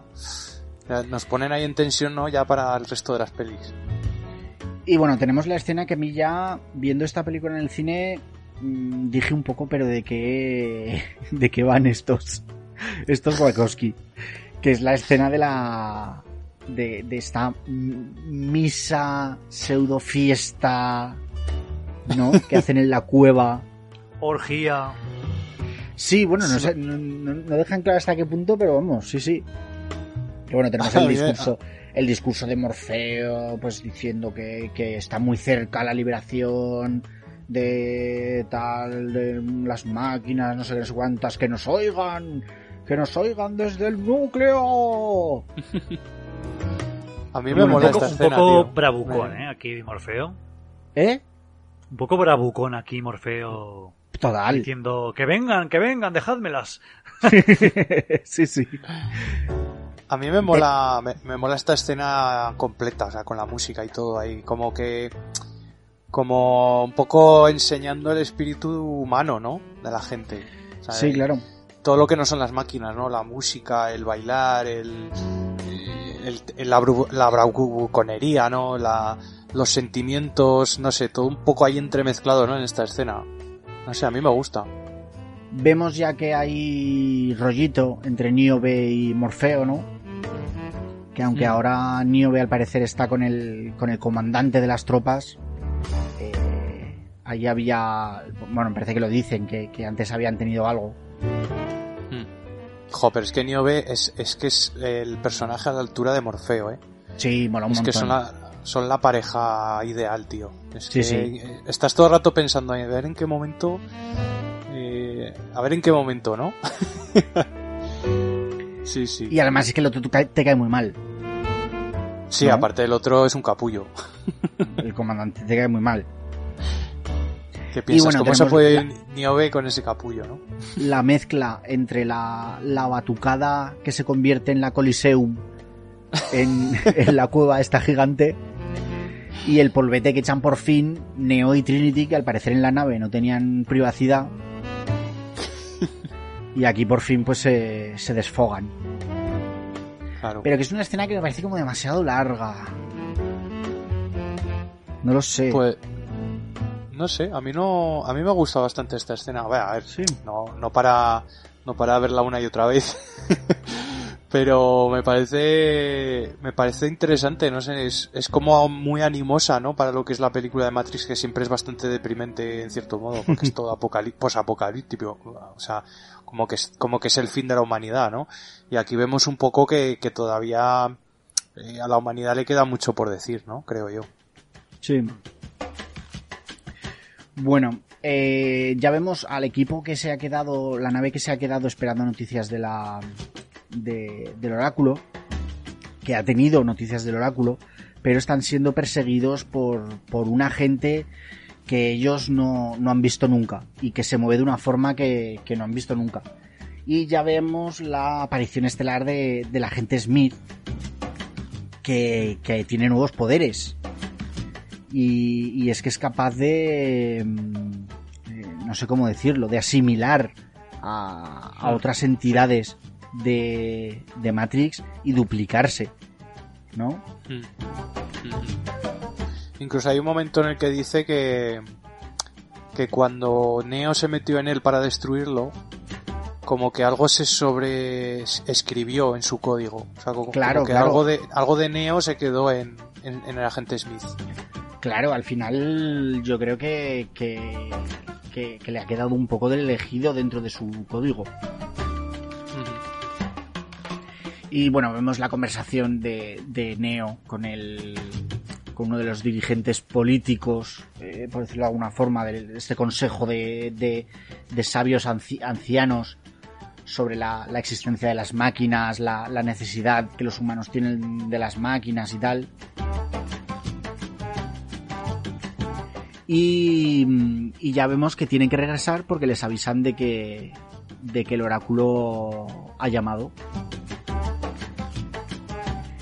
Eh, Neo va a buscar al, al oráculo y, y se encuentra con, en- con este personaje que se llama, ahora no me acuerdo cómo se llama, Seraph. Siraf, exacto. Que bueno, le tiene que poner como, como una prueba, ¿no? De sí, que- lucha con él para ver si realmente era el elegido. Y claro, le dice, Neo le dice, me lo podrías haber preguntado. y, y se le dice, no, en realidad para conocer a una persona tienes que luchar contra él o algo así. Exacto. Y, y bueno, al final le, le deja pasar y le, y le lleva a ver al, al oráculo. Al- eh, ¿Tú, Oscar, sabes exactamente de qué va el oráculo aquí con Neo? Uf, pues me estás pillando ahora en un Ay. renuncio. La verdad es que no sé qué cuentan. Aquí el oráculo le dice que que tiene que ir a ver al creador de llaves Sí, para ir a la fuente, porque en la fuente es donde va a encontrar la respuesta a su pregunta. exacto. Es que estas conversaciones del oráculo son como... me parecen como súper farragosas. Jo, pues la del arquitecto ya verás. Sí, pero bueno, la del arquitecto tira que te bate la sabría explicar. Pero es que ahora mismo, esta conversación con el oráculo, es que no me acuerdo en absoluto de qué, de qué hablan. No, no, claro, es lo, es lo que dice David, pero tienen una conversación súper larga y se podría resumir en busca al maestro de las llaves. Sí, sí, sí, exactamente. Al creador, al creador de llaves. O al creador Que de maestro, llaves. que el maestro de las llaves es el de cada fantasma. Sí. bueno, Seraph se lleva al oráculo porque, porque tiene un... Ha notado una disrupción en la fuerza, ¿no? Sí, allá Que- la van persiguiendo y él es como una especie de, de guardaespaldas, ¿no? Sí, El exacto. oráculo. Y tenemos la, la lucha de, de Neo contra los. contra la caterva de, de agentes Smith. Que es que es una pelea muy chula. Me parece quizás un poco larga. E innecesaria. Y tiene momentos en los que. en los que canta muchísimo el CGI. Canta Es muchísimo. Esta es una de las escenas que decía yo que parecía un videojuego. Pero yo digo que es innecesaria porque, tal y como termina la pelea, que es eh, Neo echando a volar, lo podía haber hecho desde el principio. Sí. O sea, Sí, es en plan, pero porque no lo has hecho al principio y ya está, y te has pirado. básicamente es para, para enseñar al público que, que la gente Smith ahora puede contra Neo, ¿no? Y, Hombre, pero y puede ahora, contra Neo a base de, de masa. Hombre, Claro, claro, pero bueno, puede, pero o- puede. Pero el caso es que yo, yo ya, yo revisionando esta escena, realmente las de CGI no son tantas. O sea, realmente si las quitases las de CGI, te quedaba una pelea de puta madre, macho. O sea, te queda una pelea brutal. Pero no sé no por sé, qué pero es que incluso, empezaron a meter incluso ahí... las, fisi- las físicas cuando, cuando Neo lanza mm, a, a un agente Smith eh, hacia un lado y tal, porque le da una patada y lo lanza, como que se notan mucho los cables. ¿Sabes? No sé, ya en los cables ya no me he fijado tanto. Pero no, que, yo no que se vean, sino que se nota que las físicas no están Sí. bien. Ya, ya, ya. Pero bueno, en cualquier caso, yo creo que podían haber quitado directamente el CGI de aquí. Ah, es que no hacía falta. No, Hostia, no lo sé. no hacía falta. Yo ahora lo he estado revisionando y realmente si quitas el CGI, a ver, sí, tendrías que empalmar unas, unas escenas con otras, pero quitas el CGI y no te queda una pelea vacía. O sea, la pelea ya tenía, tenía mucha, mucha tela. ¿Sabes? Eh, claro, ¿qué pasa? Que quieres meter que de Neo empiece a andar por encima de los agentes, que, que Sí, con ese un plan palo, es malísimo. que con un palo empieza a correr y a pegar a todos con las patadas. Que- que- es que eso, eso queda fatal, a mí, para, a mi parecer, ¿eh? eso queda mal. Sí. Pero y lo que dice Oscar, que al final eh, termina como empezó. Mm. Sin ningún motivo, sí, simplemente eso, que, que se vea que Smith ahora es muy poderoso. O sea, que, claro, que, claro, sí. que ya es un personaje al que hay que temer más que antes todavía. Sí, sí, por supuesto. Y bueno, simplemente se... Bueno, aun con, todo, aun con todo yo tengo que decir que en, en el cine, donde cuando fui a, ver- a verla, con esta escena la gente aplaudió, ¿eh? O sea, Joder, la gente se quedó es que la gente estaba flipada. esperando una escena así. Pues Claro. yo es, lo que, yo es lo que dice Diego, a mí se me hace larga. Bueno, a mí, a mí no se me hace excesivamente larga, lo que pasa es lo que te digo, el CGI ahí lo mata. O sea, el CGI se nota mucho. Y como en otras películas que ya hemos dicho, el CGI con los años además se, se nota más todavía. Sí, sí, bueno. Este se nota mucho al tiempo. Bueno, vemos un- una escena de como una reunión de todos los de todos los capitanes de, de deslizadores junto con el con el consejo que piden voluntarios para, para ir a buscar a la Nebuchadnezzar, ¿no? Ya se empieza a trazar eh, el plan de las máquinas que están excavando túneles para llegar a para llegar a Sion eh, que es lo que podría ser el, el fin de la ciudad. Además, me parece que dan un plazo de 48 horas para que, para que ya sea el, el fin. Y hay dos naves que se ofrecen voluntarias para ir. Una es la de Niobe y, y, y otra nave que, en la que está el tío que ya sabemos que ha sido asimilado por, por, por Smith. Sí, que además se parece mogollón a Hugo Weaving, ¿no? Tiene ¿Ah, así sí? un aire... No sé. Tiene un aire así, se, se le parece un poco, sí. O sea, Mm. como que quieren dar a entender que es él, ¿sabes? Bueno, vemos ya a, la- a los tres protagonistas, eh, Neo, Morfeo y Trinity, que van a ver a, al Merovingio. francés, a Merovingio, que está en el, en el super restaurante este. Eh, Merovingio, al parecer, es el, el dueño de, bueno, el, sí, dueño de un montón de programas exiliados que, que no son controlados por la, por la red. Es el puto amo. Sí, Es el este es mafioso, un, ¿no? De turno. es un Hace, personaje. hace el papel de mafioso, ¿no? Sí, exacto. Y es un personaje. Sí, es como, como el que lleva los, los negocios oscuros, ¿no? En Matrix, un poco. Sí, sí, es un personajazo y... Y además que es, eh, te da otro enemigo que no es simplemente las máquinas, ¿no? Te da otro enemigo eh, con más, con una cara. Porque claro, hasta ahora veíamos que el enemigo era Matrix, ya está, o las máquinas, ¿no? Y era, eh, como mucho el agente Smith. Pero vamos viendo que, que en Matrix hay muchos programas, ¿no? Y que cada uno tiene una faceta. Y que hay mucha más variedad de lo que se pensaba. Y que hay programas que no están dentro de la, de la red oficial de Matrix, ¿no? Claro. Porque este Merovingio no está dentro de, de, del- de, de- de la función oficial. Sí, usa como... Sí, usa como puertas traseras. Eh, Exacto. porque- Y además, yo creo que va recuperando un poco los programas que, que no han funcionado bien, porque hablan de, Mm. porque le dice, siempre que oigas hablar de, de un hombre lobo o de un fantasma o tal, son programas que no funcionaron bien en su momento y que eh, Merovingio como que le- les ha ayudado a escapar de, de la desprogramación, que al final Matrix pues les, les desprogramaría porque no funcionan bien. Sí, de hecho hay un momento en el que, bueno, en el que Mónica Bellucci va a ayudarles, eh, Perséfone, y, y dice, mi marido tiene a estos, a estos Sí. programas a su cargo porque son muy duros de matar. Nadie mata a la gente con balas de plata. Y son, claro, son programas, nos da a entender que son como hombres lobo, ¿no? Y, y los dos hermanos eh, albinos son fantasmas, ¿no? Son fantasmas, sí, sí, que me parecen brutales también. Bueno, este Merovingio tiene, tiene a su cuidado al, al creador de llaves, pero ya les dice que, que no se lo piensa, que no se lo piensa entregar. Que es suyo y no se lo piensa entregar. Eh, pero tenemos por otro lado a Perséfone, que es eh, su mujer, que está un poco cansada de que, de que Merovingio tiene un poco la bragueta suelta, al parecer. Y les ayuda a cambio de, de un beso de Neo, que también me parece un poco tontada. ¿No? ¿Nos parece un poco chorrada la...? Sí, yo, yo creo que les hubiera ayudado de, de cualquier manera. Por, por joder a su marido. Lo que pasa es que, bueno, se puede llevar un beso de Neo, pues mejor. Sí, pero eso. Bueno, les lleva hasta el, hasta el creador de las llaves.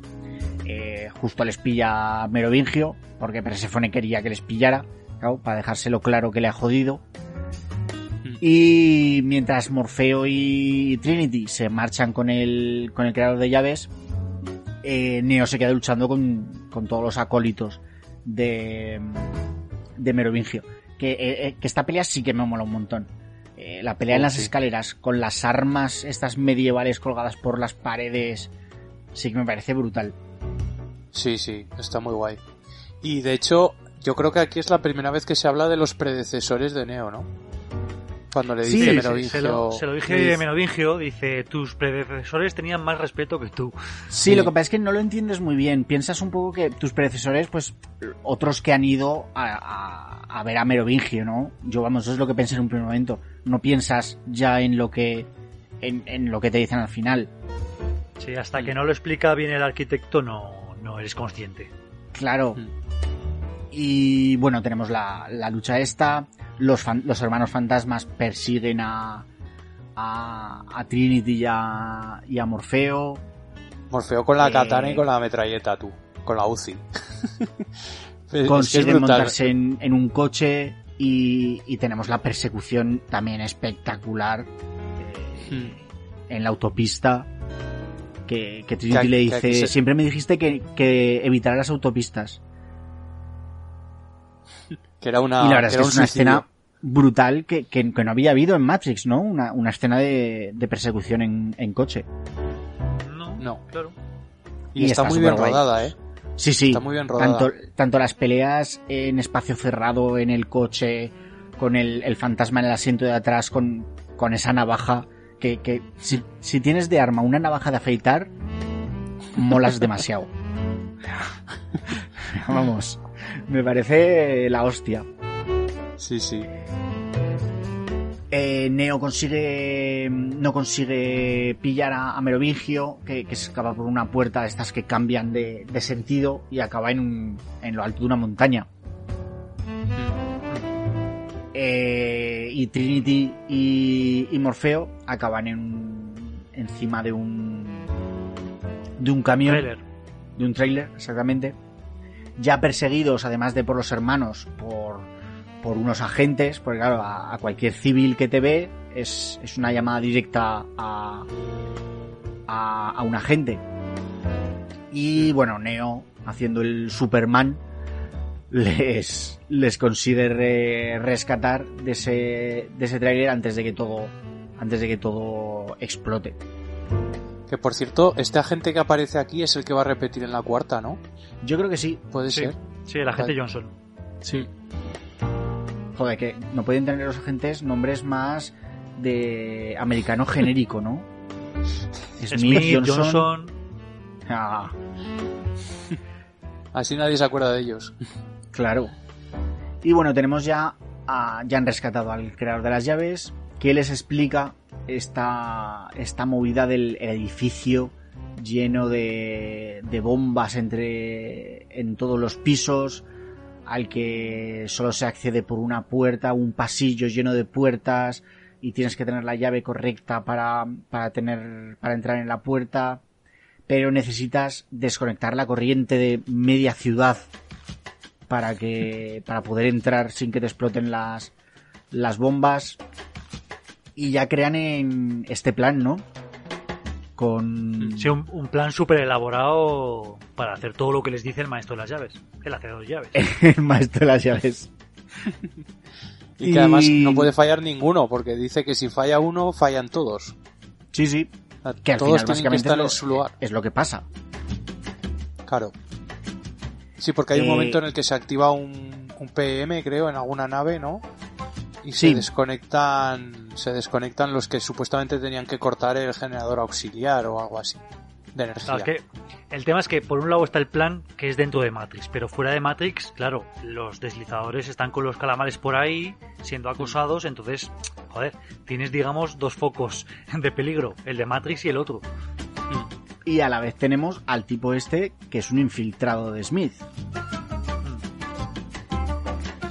Bueno, eh, llevan a cabo el plan. eh, Ne- Neo convence a Trinity de que no de que no entre en Matrix porque por los sueños que ha tenido y, y tal.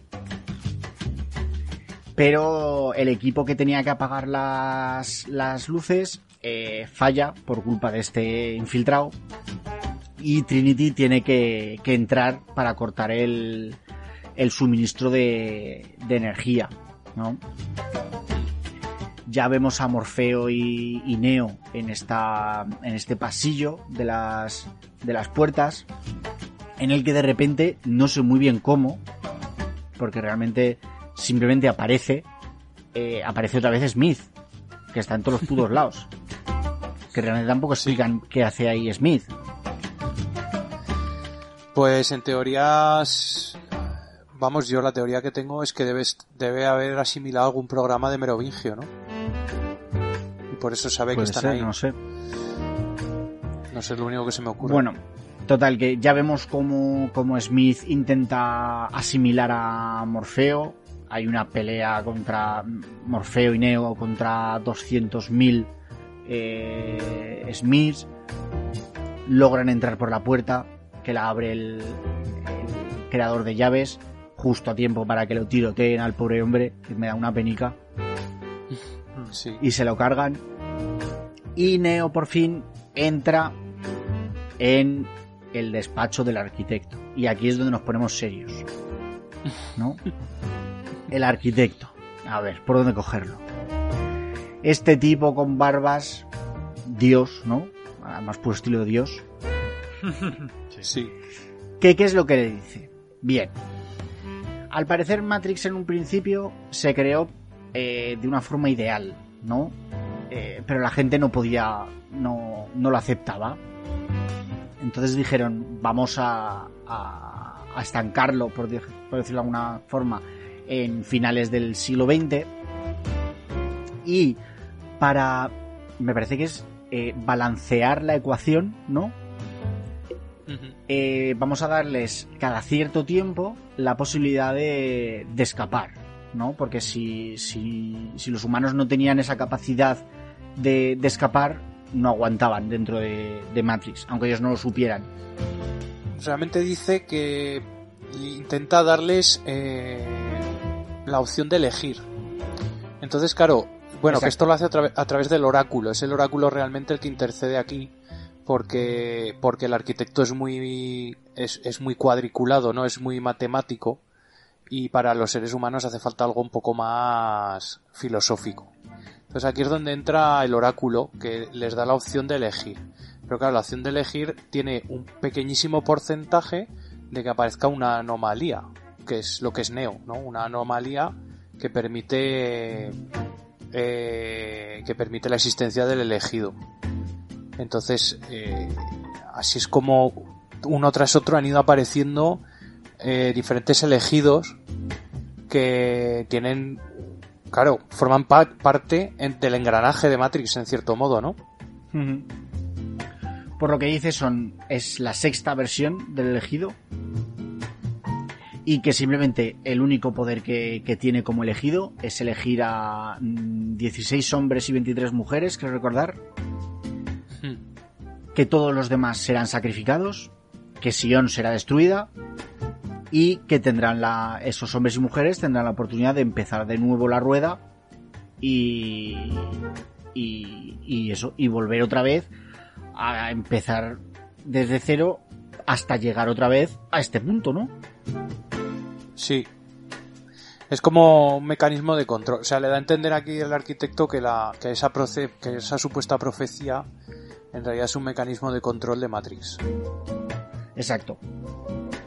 Y con lo cual tira por tierra lo que le había contado eh, Morfeo en la primera de Matrix, en la que le dice pen- que pensaban que estaban en el 2100 y pico, con lo cual pueden estar en el 2500, si, si cabe.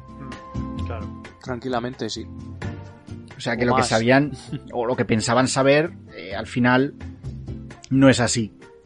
Yo es esta escena en la que viendo esta película dije, "Uf, no. Sobre todo, sobre todo la forma de explicar lo que tiene el, el- el arquitecto, ¿no? Pues a mí me gusta mucho ese personaje, me gusta cómo lo hace. Pues a mí me dio muchísima pereza. Y todos los ergo, Es que yo creo que lo representa como que, como- joder, que es una máquina, al fin y al cabo. Entonces lo hace todo como muy cuadriculado, transmite la información así de forma muy directa. No sé, a mí me gusta, me, me gusta el personaje. Sí, no, no, No parece sé, no humano, sé. claro. no, no, Parece una máquina, parece un ordenador hablando realmente. Sí, sí. Y bueno, él le da la posibilidad de que tiene que elegir en este momento. Eh, seguir el plan, elegir a los hombres y mujeres que, que, que recuperarán Sion o salvar a, a Trinity. Que no sé por qué se lo dice, joder, no se lo digas, claro, porque tiene que darle una lección. Están siempre con las Claro, elecciones, que- ¿no? Además le dice, por cierto, estoy intentado en Matrix. Claro, macho, Que pues no se lo digas, sigue con el el- plan. Que además ya le dice y, sa- y sabemos lo que vas a elegir. Porque el absurdo, eh, esa absurda palabra llamada amor, que no sé qué, ¿no? Empieza a hablar un poco de la filosofía del amor y tal. Mm. que le hace tomar decisiones eh, ilógicas. Y efectivamente es lo que hace, se va por Trinity. se va por Trinity, que tal como soñaba eh, Neo, eh, se está lanzando por esa ventana perseguida por un, por un agente que le dispara, le, le- le mete un par de, una bala en el, en el estómago, ¿no? Pero al final parece que Neo eh, cambian las tornas de la primera, ¿no? Que, que era Trinity eh, echándose sobre Neo y salvándolo. Él es el que lo, lo salva ahora, la salva ahora, intercediendo en esa en esos ceros y unos de, de Matrix y literalmente le mete la mano dentro y, y le saca la bala. Y reactiva su corazón. Exacto. Y reactiva su corazón. Eh, volvemos ya fuera con, con Trinity salvada.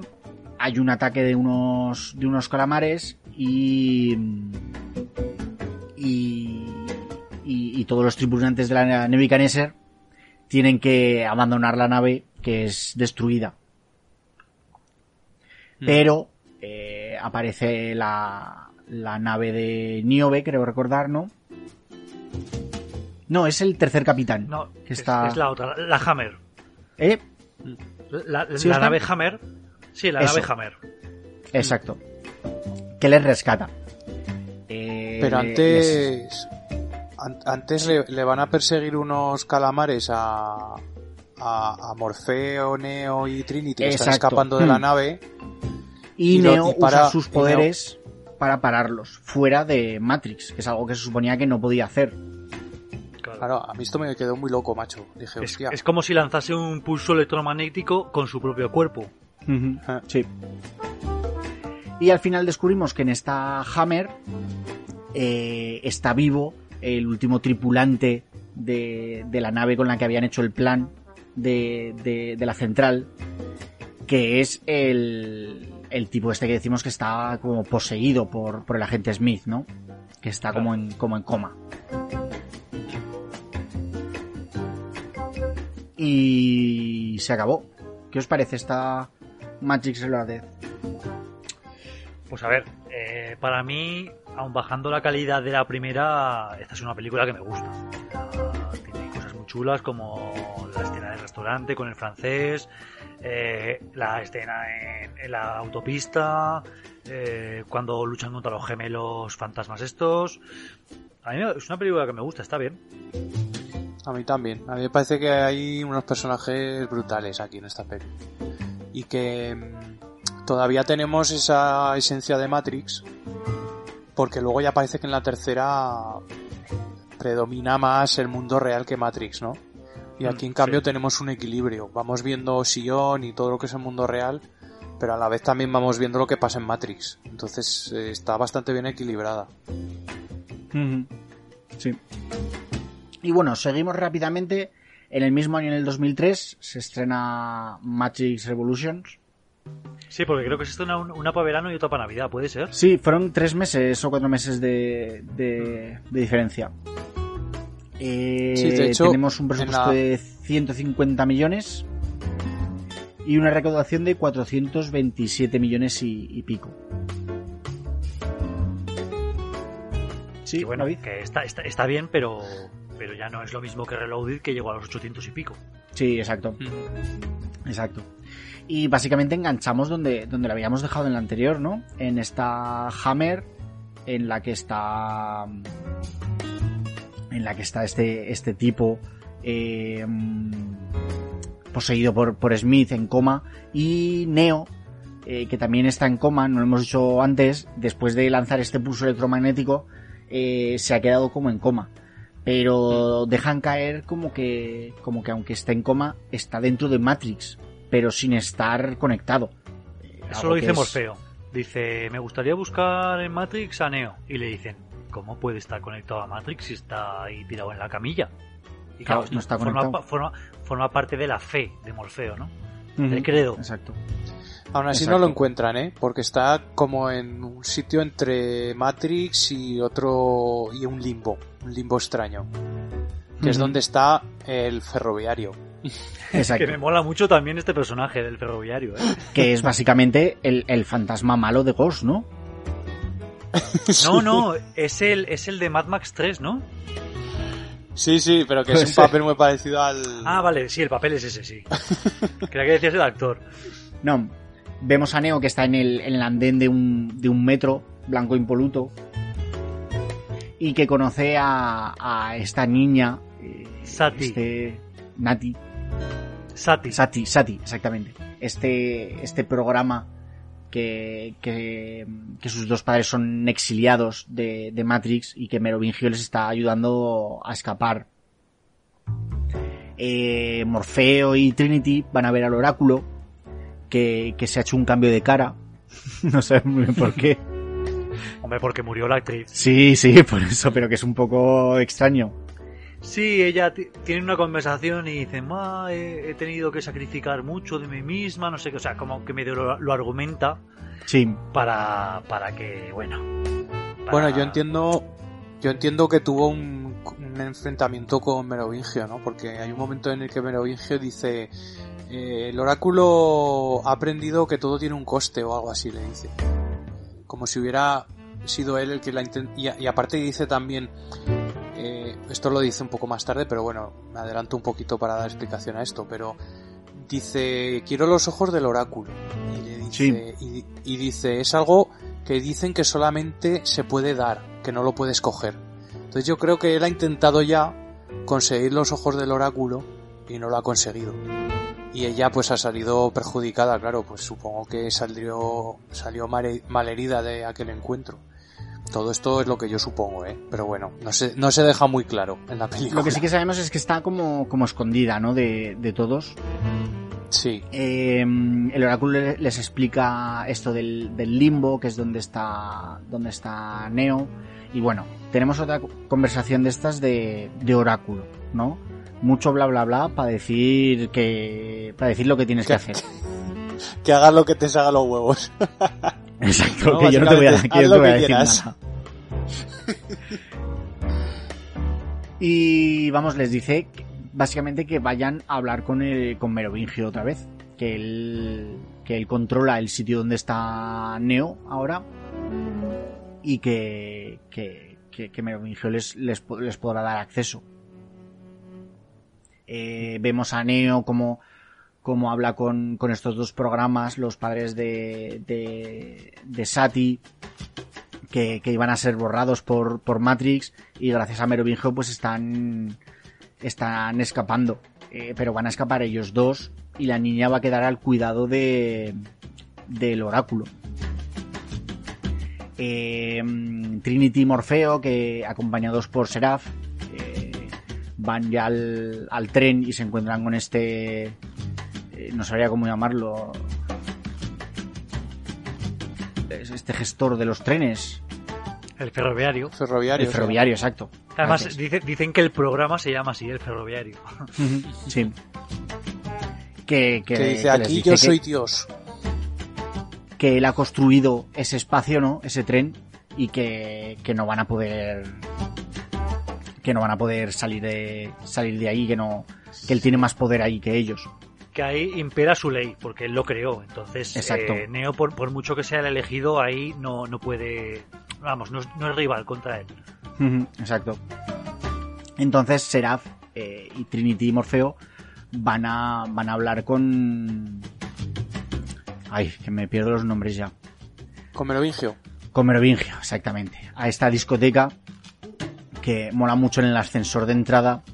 Que, que Seraph les dice: hay un guardarropa en la, en la puerta. Y si tenemos suerte, habrá una persona ahí. Y le dice Trinity: si no tenemos suerte, le dice: serán muchos más. y al final eh, tenemos una escena muy parecida a la escena de la entrada del edificio de, Ma- de Matrix 1, ¿no? Pero hipervitaminada. Sí, sí. Porque No, se sube con no está estos- por las paredes, por, por los Es- techos. bueno, y todo. el techo, sí, sí, ahí hay un poco de, de libertad de, de gravedad. Tienen un poco, manejan un poco el, el código como quieren. Hmm. Al final consiguen entrar en, en, en esta discoteca y tienen una conversación con, con Merovingio que les ofrece eh, liberar a Neo, pero como ha dicho David, a cambio de los, de los ojos del oráculo. Y al final, es que no me acuerdo cómo se resuelve esta escena, perdonar, ¿eh? Pues se resuelve diciendo Trinity, ya basta de chorradas. Y Sí, ¿no? empieza a meter hostias. Y entonces, hasta que cogen, apuntan a Merovingio a la cabeza. Y entonces Merovingio dice, bueno, vale, pues eh, adelante. eh, os ayudo. Sí, Claro, es que es un poco... Mónica, Mónica Bellucci, eh, Perséfone dice, oh, está enamorada y no dudará en matarnos. Eh, hay que hacerle caso. Es Entonces mi hijo dice, hostia, que está loca, que esta loca realmente nos va a matar a todos aquí si no le digo lo de Neo. Entonces Sí. cuando digamos convencen al ferroviario o Menovingio ordena al ferroviario que libera a Neo. A mí, sinceramente, no sé si a vosotros os pasa, pero a mí esta escena, todo esto, ¿vale? Del ferroviario y tal, el ferroviario me mola porque es un personaje que mola. Pero toda la escena realmente sobra. O sea, Todo lo de Neo en el, en el andén Sí. y tal, ¿no? todo eso, Sí, es es que sobra absurdo. todo. Incluso, incluso cuando entran a hablar con Merovingio, porque es que luego no, se queda exactamente, eh, o sea, podían haber resuelto todo simplemente eh, haciendo que Neo se despierta. y ya está. Pero parece que querían meter algo de Matrix, ¿no? A lo mejor. Y dijeron, bueno, vamos a hacer todo esto de que tienen que ir a hablar con Merovingio y tal. Bueno, así además recuperaban a Merovingio y a, y a, y a Perséfone y tal. Pero realmente, si lo miras fríamente para el argumento, es que no aporta absolutamente nada. Sí, la verdad es que no. Al final de Pero todo, rescatan a Neo de eso, de la- del andén, y lo llevan a hablar con el oráculo. Eh, el oráculo, claro, el oráculo ya sabe, eh, Neo va un poco cabreado porque, porque, claro, el oráculo sabía todo lo de, lo de los demás elegidos y toda la, la historia esta. Y el oráculo pues se lo había, se lo había ocultado. Claro, el oráculo le dice, yo te digo lo que, lo que tienes que oír en cada momento y, y tú verás lo que haces con esa información. Y ya está, déjame en paz que estoy haciendo galletas. claro. Y ya el oráculo le, le suelta la chispita como de como de que hay, hay un programa que se ha escapado al control, ¿no? Que se que es Smith y que, que puede ir a la fuente y le habla de la fuente de, de las máquinas, ¿no? la ciudad de las máquinas. Y Vemos esto cómo- me parece me parece muy original este tema porque consigues que cons- consiguen hacer que puedas resolver esto sin tener que ganar la guerra realmente contra las máquinas, ¿no? Sin tener que vencerlos. O sea, lo que aquí le propone lo que propone aquí el argumento es que tienes que acabar con, con el agente Smith y acabar con el agente Smith supone ayudar a las máquinas, ¿no? Con lo cual eso te da un poder de negociación. Claro. Pero bueno, Sí. luego lo veremos. Eh, vemos como el agente Smith, una vez se ha ido Neo, eh, entra en, el- en la cocina del oráculo y, y la termina asimilando. Lo que le dará un poder brutal. Claro. Claro, ya ve el futuro y todo. A Claro su luego vez, cuando, cuando termine luchando luego Neo contra el agente de Smith, es- se supone que contra el que lucha es el propio oráculo convertido en Smith, por eso tiene tanto poder, ¿no? Bueno, Smith que, que- que ha ido asimilando a, a todo. A un montón, claro. Claro, todo. Claro, tiene el poder de todo lo que ha asimilado. Vemos en Sion a la vez cómo se están preparando ya para, para, la, para la guerra. Ya dicen que, que, que va a ser inevitable que las, que las máquinas lleguen a Sion. Están preparando el, el muelle para resistir lo que puedan.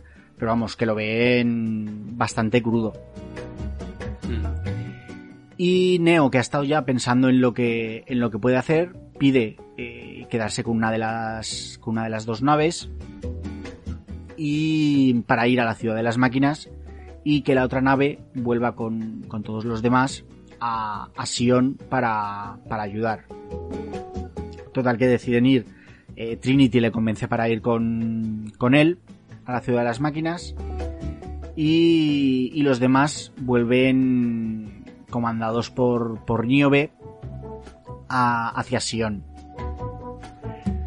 Pero cuando van a salir, cuando va a salir Neo con Trinity hacia la ciudad de las máquinas, eh, vemos a este, a este tipo que, que, estaba poseído por, por Smith, que, que retiene a, a Trinity, consiguen apagar las luces, eh, Neo lo ve con el código y se da cuenta de que es de que es Smith y al final terminan terminan cargándoselo pero pero lo- le ha tirado un rayo con, con una pistola de estas que usan contra los calamares y Neo termina con los ojos quemados, con quemaduras y no y no puede ver, con lo cual tiene que ser eh, Trinity la que comandé la, la nave.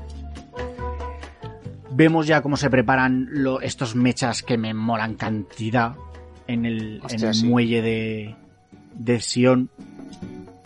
Sí, Yo sí. to- to- toda la parte de los mechas me encanta.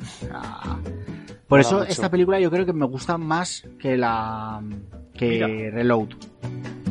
Pues serás de los pocos, ¿eh? Sí, yo creo que sí, sí, sí. Porque la gente le achaca a esta película que, que tiene demasiadas partes en la en el mundo real. Pero hostia, a mí toda la batalla esa de Sion mm, me gusta muchísimo. A mí me mola. Que, que- que- que mola mucho, pues que en el mundo real, eh, cómo tienen que buscarse la vida con estos mechas y tal, eh, la infantería, que todo el mundo está haciendo bombas y misiles, está la mujer de Link también por ahí, que se ha ido a, a cargarse calamares, o sea, es, es, es chulo, es chulo también esa, esa batalla, la batalla de Sion. A mí me, me mola la parte que, que están los, los que van con los cargadores para, para los mechas. Y cuando, cuando se abre la montón. puerta, O sea, tú ponte, Sí, ponte sí, en la piel de uno de esos. O sea, Que se que abre la cuando se puerta, abre la ¿no? y- puerta y tienes que salir. Sí, sí, es como el infierno, ¿no? Y, a- y al principio está Kid ahí, que, que le va a tocar el último, pero de repente ve que se abre la puerta, ¡guau! y hay todo gente muriendo, ¿no? Rayos por todos lados, los calamares, tal. Se cierra la puerta y otra vez silencio, ¿no? Y está él como, hostia, la próxima me toca a mí. es brutal, a mí me, gusta eso, mucho em- cómo está em- llevado. empatizo mucho con, con, con Kid allí. Y hostia, tienes que estar, bueno, cagado no, lo siguiente, ¿sabes? Sí, sí. Eh, al final quedan solo tres mechas de estos eh, contra todos, que yo no sé muy bien contra cómo consiguen aguantar. Con tres contra todos los calamares atacando. Bueno, Eh, es que la están mujer- las defensas, las defensas de Sion también disparando, ¿no? A la vez. Sí, desde la, desde la torre, ¿no? Sí. Eh, tenemos lo que ha dicho Polar a la, a la mujer de Link con, con, con otra eh, lanzando cohetes intentando cargarse a las tuneladoras que, que están abriendo hacia, hacia Sion. Y a la vez vemos a la nave, al deslizador comandado por, por Niobe, que, que, que trata de llegar por los, por los túneles, por unos túneles además que no, que no se solían usar, pero que al Mm. parecer ella sí que es la única que ha podido pilotar alguna vez por ahí eh, para llegar a Porque Sion. es la hostia. Al final, gracias a este, al muchacho, a este kid, que coge un, el, el único mecha que, que queda, ya cuando todos han muerto, y consigue abrir la, la puerta de- del muelle de Sion, entra el deslizador de, de Niobe, echan un, un, un pulso electromagnético y caen todos los todos los calamares que Calamares. conseguido entrar. Que me gusta mucho ese efecto de cómo caen por el agujero todos los calamares, como que han perdido la fuerza, ¿no? Ujú. Lloviendo calamares. Sí, se han des- desconectado, pero es que hay un momento que, que, bueno, se ven infinitos calamares, ¿no? Eh, actuando como un único ente que ataca Sí. en, en marea hacia, Sí, sí. hacia la torre primero que se la cargan y... Bueno, a mí es que me, me gusta muchísimo esa escena. Pues es que hay... Bueno, y, al, y al pobre Capitán Mizune, que también se lo cargan una maraña de calamares ahí que rajan Sí, toda sí. la cara. Literalmente dicen que hay un, un centinela por cada hombre, mujer y niño de Sion. Que yo creo O que son más. Hay un montón, un montón. Miles y miles y miles. Pero bueno, básicamente han perdido el muelle y tienen que, que retroceder y, y un poco esperar. Pero vamos, seguimos viendo a Morfeo, que está muy convencido de, de, de que Neo va a conseguir algo. Le preguntan al... eh, Este consejo de sabios, de ancianos, le preguntan al, al comandante si, si tienen alguna posibilidad y él le dice, no me pregunten a mí, pregúntenle a, a él, refiriéndose a Morfeo, dice, porque esto es un asunto de fe. O sea, vamos, que él que no es creyente, ¿no? que El gacho este, el comandante lo es para darle un par de bofetadas porque ver, toda la película dando por culo, ¿sabes? Sí, pero el tío al final es un no creyente, ¿no? Sí, no, pero incluso cuando llega a la Hammer y, y salta el pulso electromagnético y salvan el muelle, Sí. al otro le parece mal porque dice, sí, sí, mucho pulso electromagnético, pero que ahora no me funciona ninguna, ninguna, ningún mecha, ¿no? Es en plan, hombre, pues es que estaba rodeado de calamares, o sea, yo creo que ha sido el mal menor, ¿no? Sí, bueno, Claro. él dice, em, por su culpa hemos perdido el muelle. Y hay otro por detrás como que le dice, "Mm, el muelle lo habíamos perdido ya hace rato. O sea, y hemos, por lo menos hemos conseguido ganar tiempo. Y bueno, ya vemos a, a Neo y a Trinity que van hacia la ciudad de los de, lo- de las máquinas, ¿no? Espectacular también las imágenes de, de lo que queda de la Tierra por el exterior, completamente cubierto de cables, eh, edificios, máquina, vivientes, ¿no? Eh, lanzatorpedos que les lanzan centinelas, que Neo consigue explotar con esos, con ese poder que tiene él, pero como no es suficiente, eh, le dice a Trinity que, que ascienda, ¿no? Que, que, que los matarán con esas nubes eléctricas que cubren todo el cielo. Suben lo suficiente eh, como para poder ver el cielo, que Trinity supongo que no, vamos, vamos, estoy seguro que no lo había visto nunca. Es No, bastante hecho, chula esa no- escena. Hay mucha gente ¿Eh? que ni siquiera ha visto la superficie. Claro, sí, La sí, pero ella, y consigue ver por encima de las nubes, y consigue ver el sol. Sí, sí. Eh, total que bajando eh, consiguen encender la deslizadora en el último momento, se pegan un hostiazo y Neo se salva, pero Trinity eh, ha resultado atravesada, ¿no? Por un montón de, de, de no sé si son cables o tuberías o, pero vamos, que Son como unas varillas. sí, Varillas co- varilla corrugada. que se tienen que despedir, Neo y Trinity. Y le dice, bueno, Trinity le deja como que, que no se arrepiente, ¿no? De, de haberle ayudado. Y Esta, vemos, es- esta escena da mucha penica. hostia, Porque sabes que ya va a morir de verdad. y vemos a Neo como se, como va al núcleo de todo, ¿no? Y, y habla, yo creo que con el arquitecto otra vez, ¿no? No, No. habla con el propio, con las propias máquinas, habla, ¿no? Pero yo creo que Eh, es sí, como, es- no sé, yo siempre he pensado que era el arquitecto. Es que no sé hasta qué Mm, punto supone- uno es Se uno y otro supone es que otro. tienen mente colmena, ¿no? Claro. Yo, no, yo es que no lo veo como el arquitecto, porque no, si te fijas es que ni siquiera habla igual, ni, ni es calculador, porque incluso impulsivamente está a punto de matarlo, ¿no? Sí. Mm. Que le dice, No pues si, si me he equivocado y he venido para nada, por favor, mátame. Y Vamos, bueno, le ofrece... se ofrece, Neo se ofrece a luchar contra Smith, que, contra Smith, que, que también está siendo pues un problema para las máquinas porque ha escapado a su control, ¿no? Entonces dice, si alguien le puede detener, soy yo. Exacto. Mm. Y bueno, ya tenemos... eh, las máquinas conectan a, a Neo, a, a Matrix, un Matrix en el que ya yo creo que solo hay Smiths. Eh, Smith ya ha sí. asimilado a cualquier otro programa y a cualquier otra ente que hay en, en Matrix. Y tenemos la, la lucha final. Que a mí, como todas las luchas finales, se me hace un poquito larga. A mí Sí, es que es, aquí, que, es que es larga. aquí me sobra un poco todas las escenas tipo Dragon Ball, ¿sabes? Ya. Que hay mucha escena ahí volando, no sé qué, pegándose ahí hostias en el cielo. Uf, yo hubiera preferido una, una lucha un poco más tradicional, Sí. ¿vale? Que si quieres poner todo así apocalíptico alrededor y la lluvia y todo eso me parece guay, pero pero una lucha un poquito más terrenal, ¿no? No tan, wow, somos dioses aquí, uff. No sé.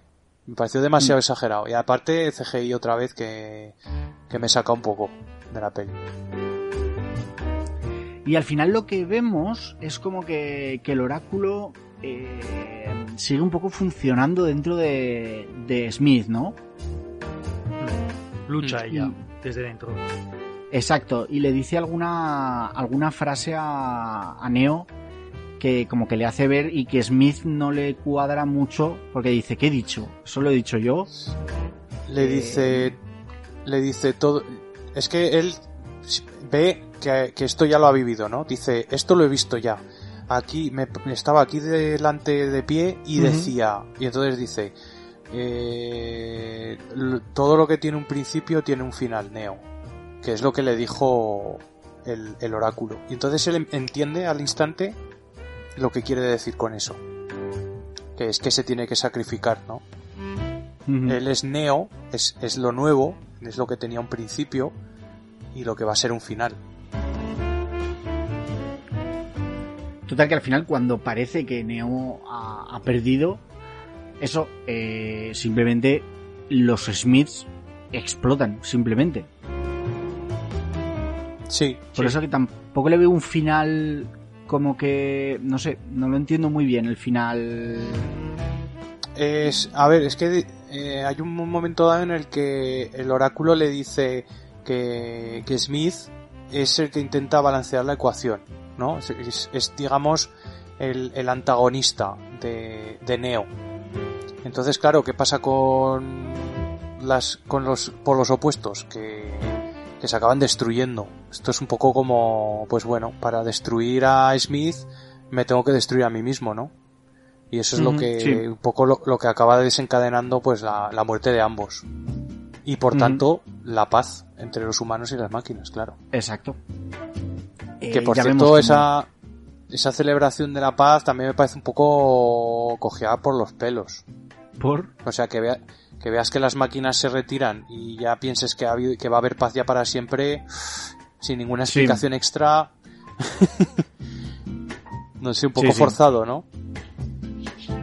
Pero bueno. Por eso vemos la celebración en, en Sion. Que, que Neo se queda ahí en las máquinas. No sabemos si está muerto, si está asimilado por. por. por, por Matrix o, qué pasa. Y ya vemos la conversación final de, del oráculo, de nuevo, ¿no? Con el arquitecto. Él le dice que, que cuánto dura esta paz, que mm, ella le dice cuánto dura la paz, él le dice que, que, que, que todo lo que quieran, que él no es un humano, ¿no? Como ha dicho antes, como ha dicho antes David. Y que, y el oráculo le dice si podrán, si podrán sacar gente. Y el arquitecto le dice que, que sí, que, que podrán seguir extrayendo a, a gente. A mí me parece Y- un, un buen trato. Sí, sí, sí, claro. Lo que Trato pasa el es que, quiera seguir en Matrix, que siga en Matrix, y el que quiera desaparecer de Matrix, pues se le extrae y ya está. Sí.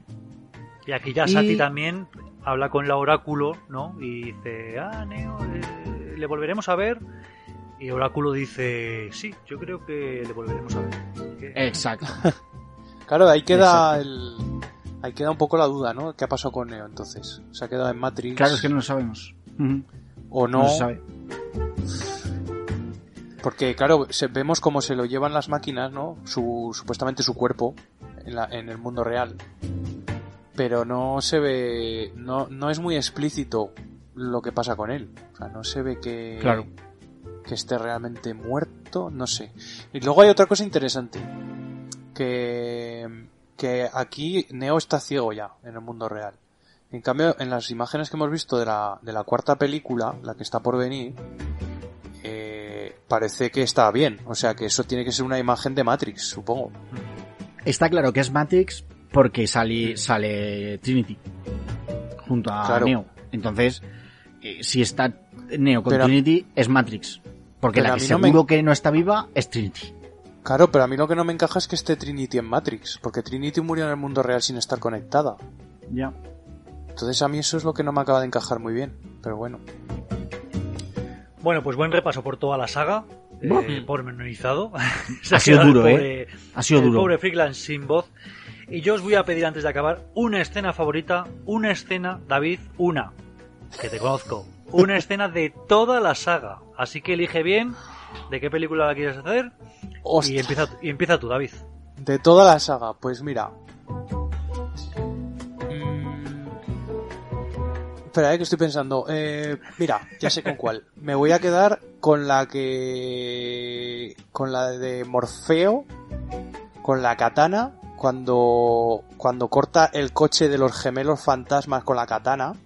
Y luego les dispara con la UCI y explota el coche. Brutal esa Buena, escena. buena la escena, segunda. buena escena. Frick, tu turno. Pues a una falta de ser impopular, me voy a quedar con la lucha del muelle de Sion. Es algo que me crea como mucha ansiedad y sobre todo eh, el personaje del, del muchacho, ¿no? Ese acojone de estar esperando para salir a cargar, bah, yo, vamos, de corbata. Pues yo voy a hacer un poco de metapodcast y os voy a pedir que vayáis a YouTube y, y pongáis Matrix Reloaded eh, MTV y veréis una parodia de los MTV Awards eh, protagonizada por eh, Justin Timberlake y, y Singular Scott, que es la escena del arquitecto interpretada por Will Ferrell. Pues es una parodia que hicieron para esa gala de los MTV Awards y que es muy graciosa. Así que eh, os dejo con esta con esta pequeña recomendación. Eh, bueno, vamos a cargar eh, el programa recomendación en Matrix y luego volvemos a despedirnos. Hola, bueno, pues yo para mi recomendación de este sótano eh, traigo un documental.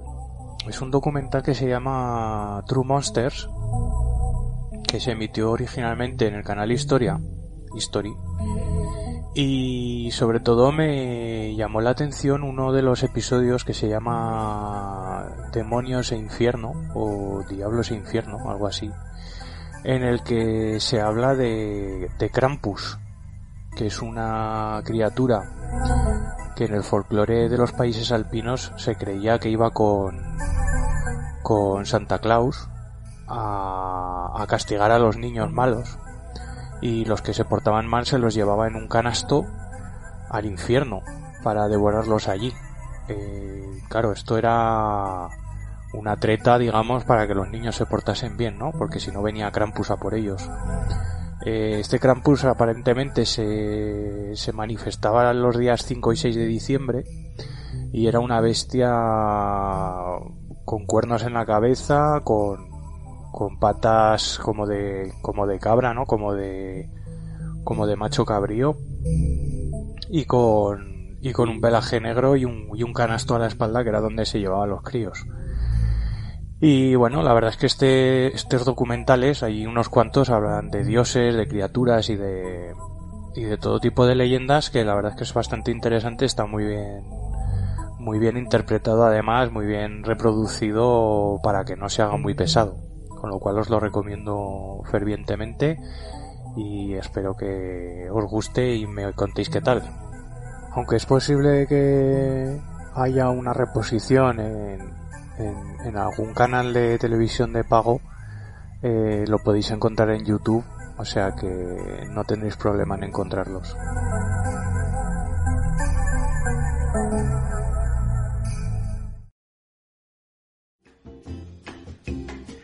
Y hasta aquí el programa de hoy, que yo creo que ha estado completito, este pseudo especial navideño con los Gremlins, con Gambito de Dama y con este Matrix 4. Eh, desearos que hayáis pasado unos buenos días de fiesta o que todavía los paséis si os queda alguna vacación. Y bueno, que nos sigáis en las redes sociales, estamos en Facebook, en Twitter y en Instagram, o si lo preferís nos podéis mandar un correo electrónico a elsotanodebrus.com. Diego Frickland, David Ricumato, un placer. Hasta Igualmente. la próxima. Hasta. Adiós, adiós, adiós.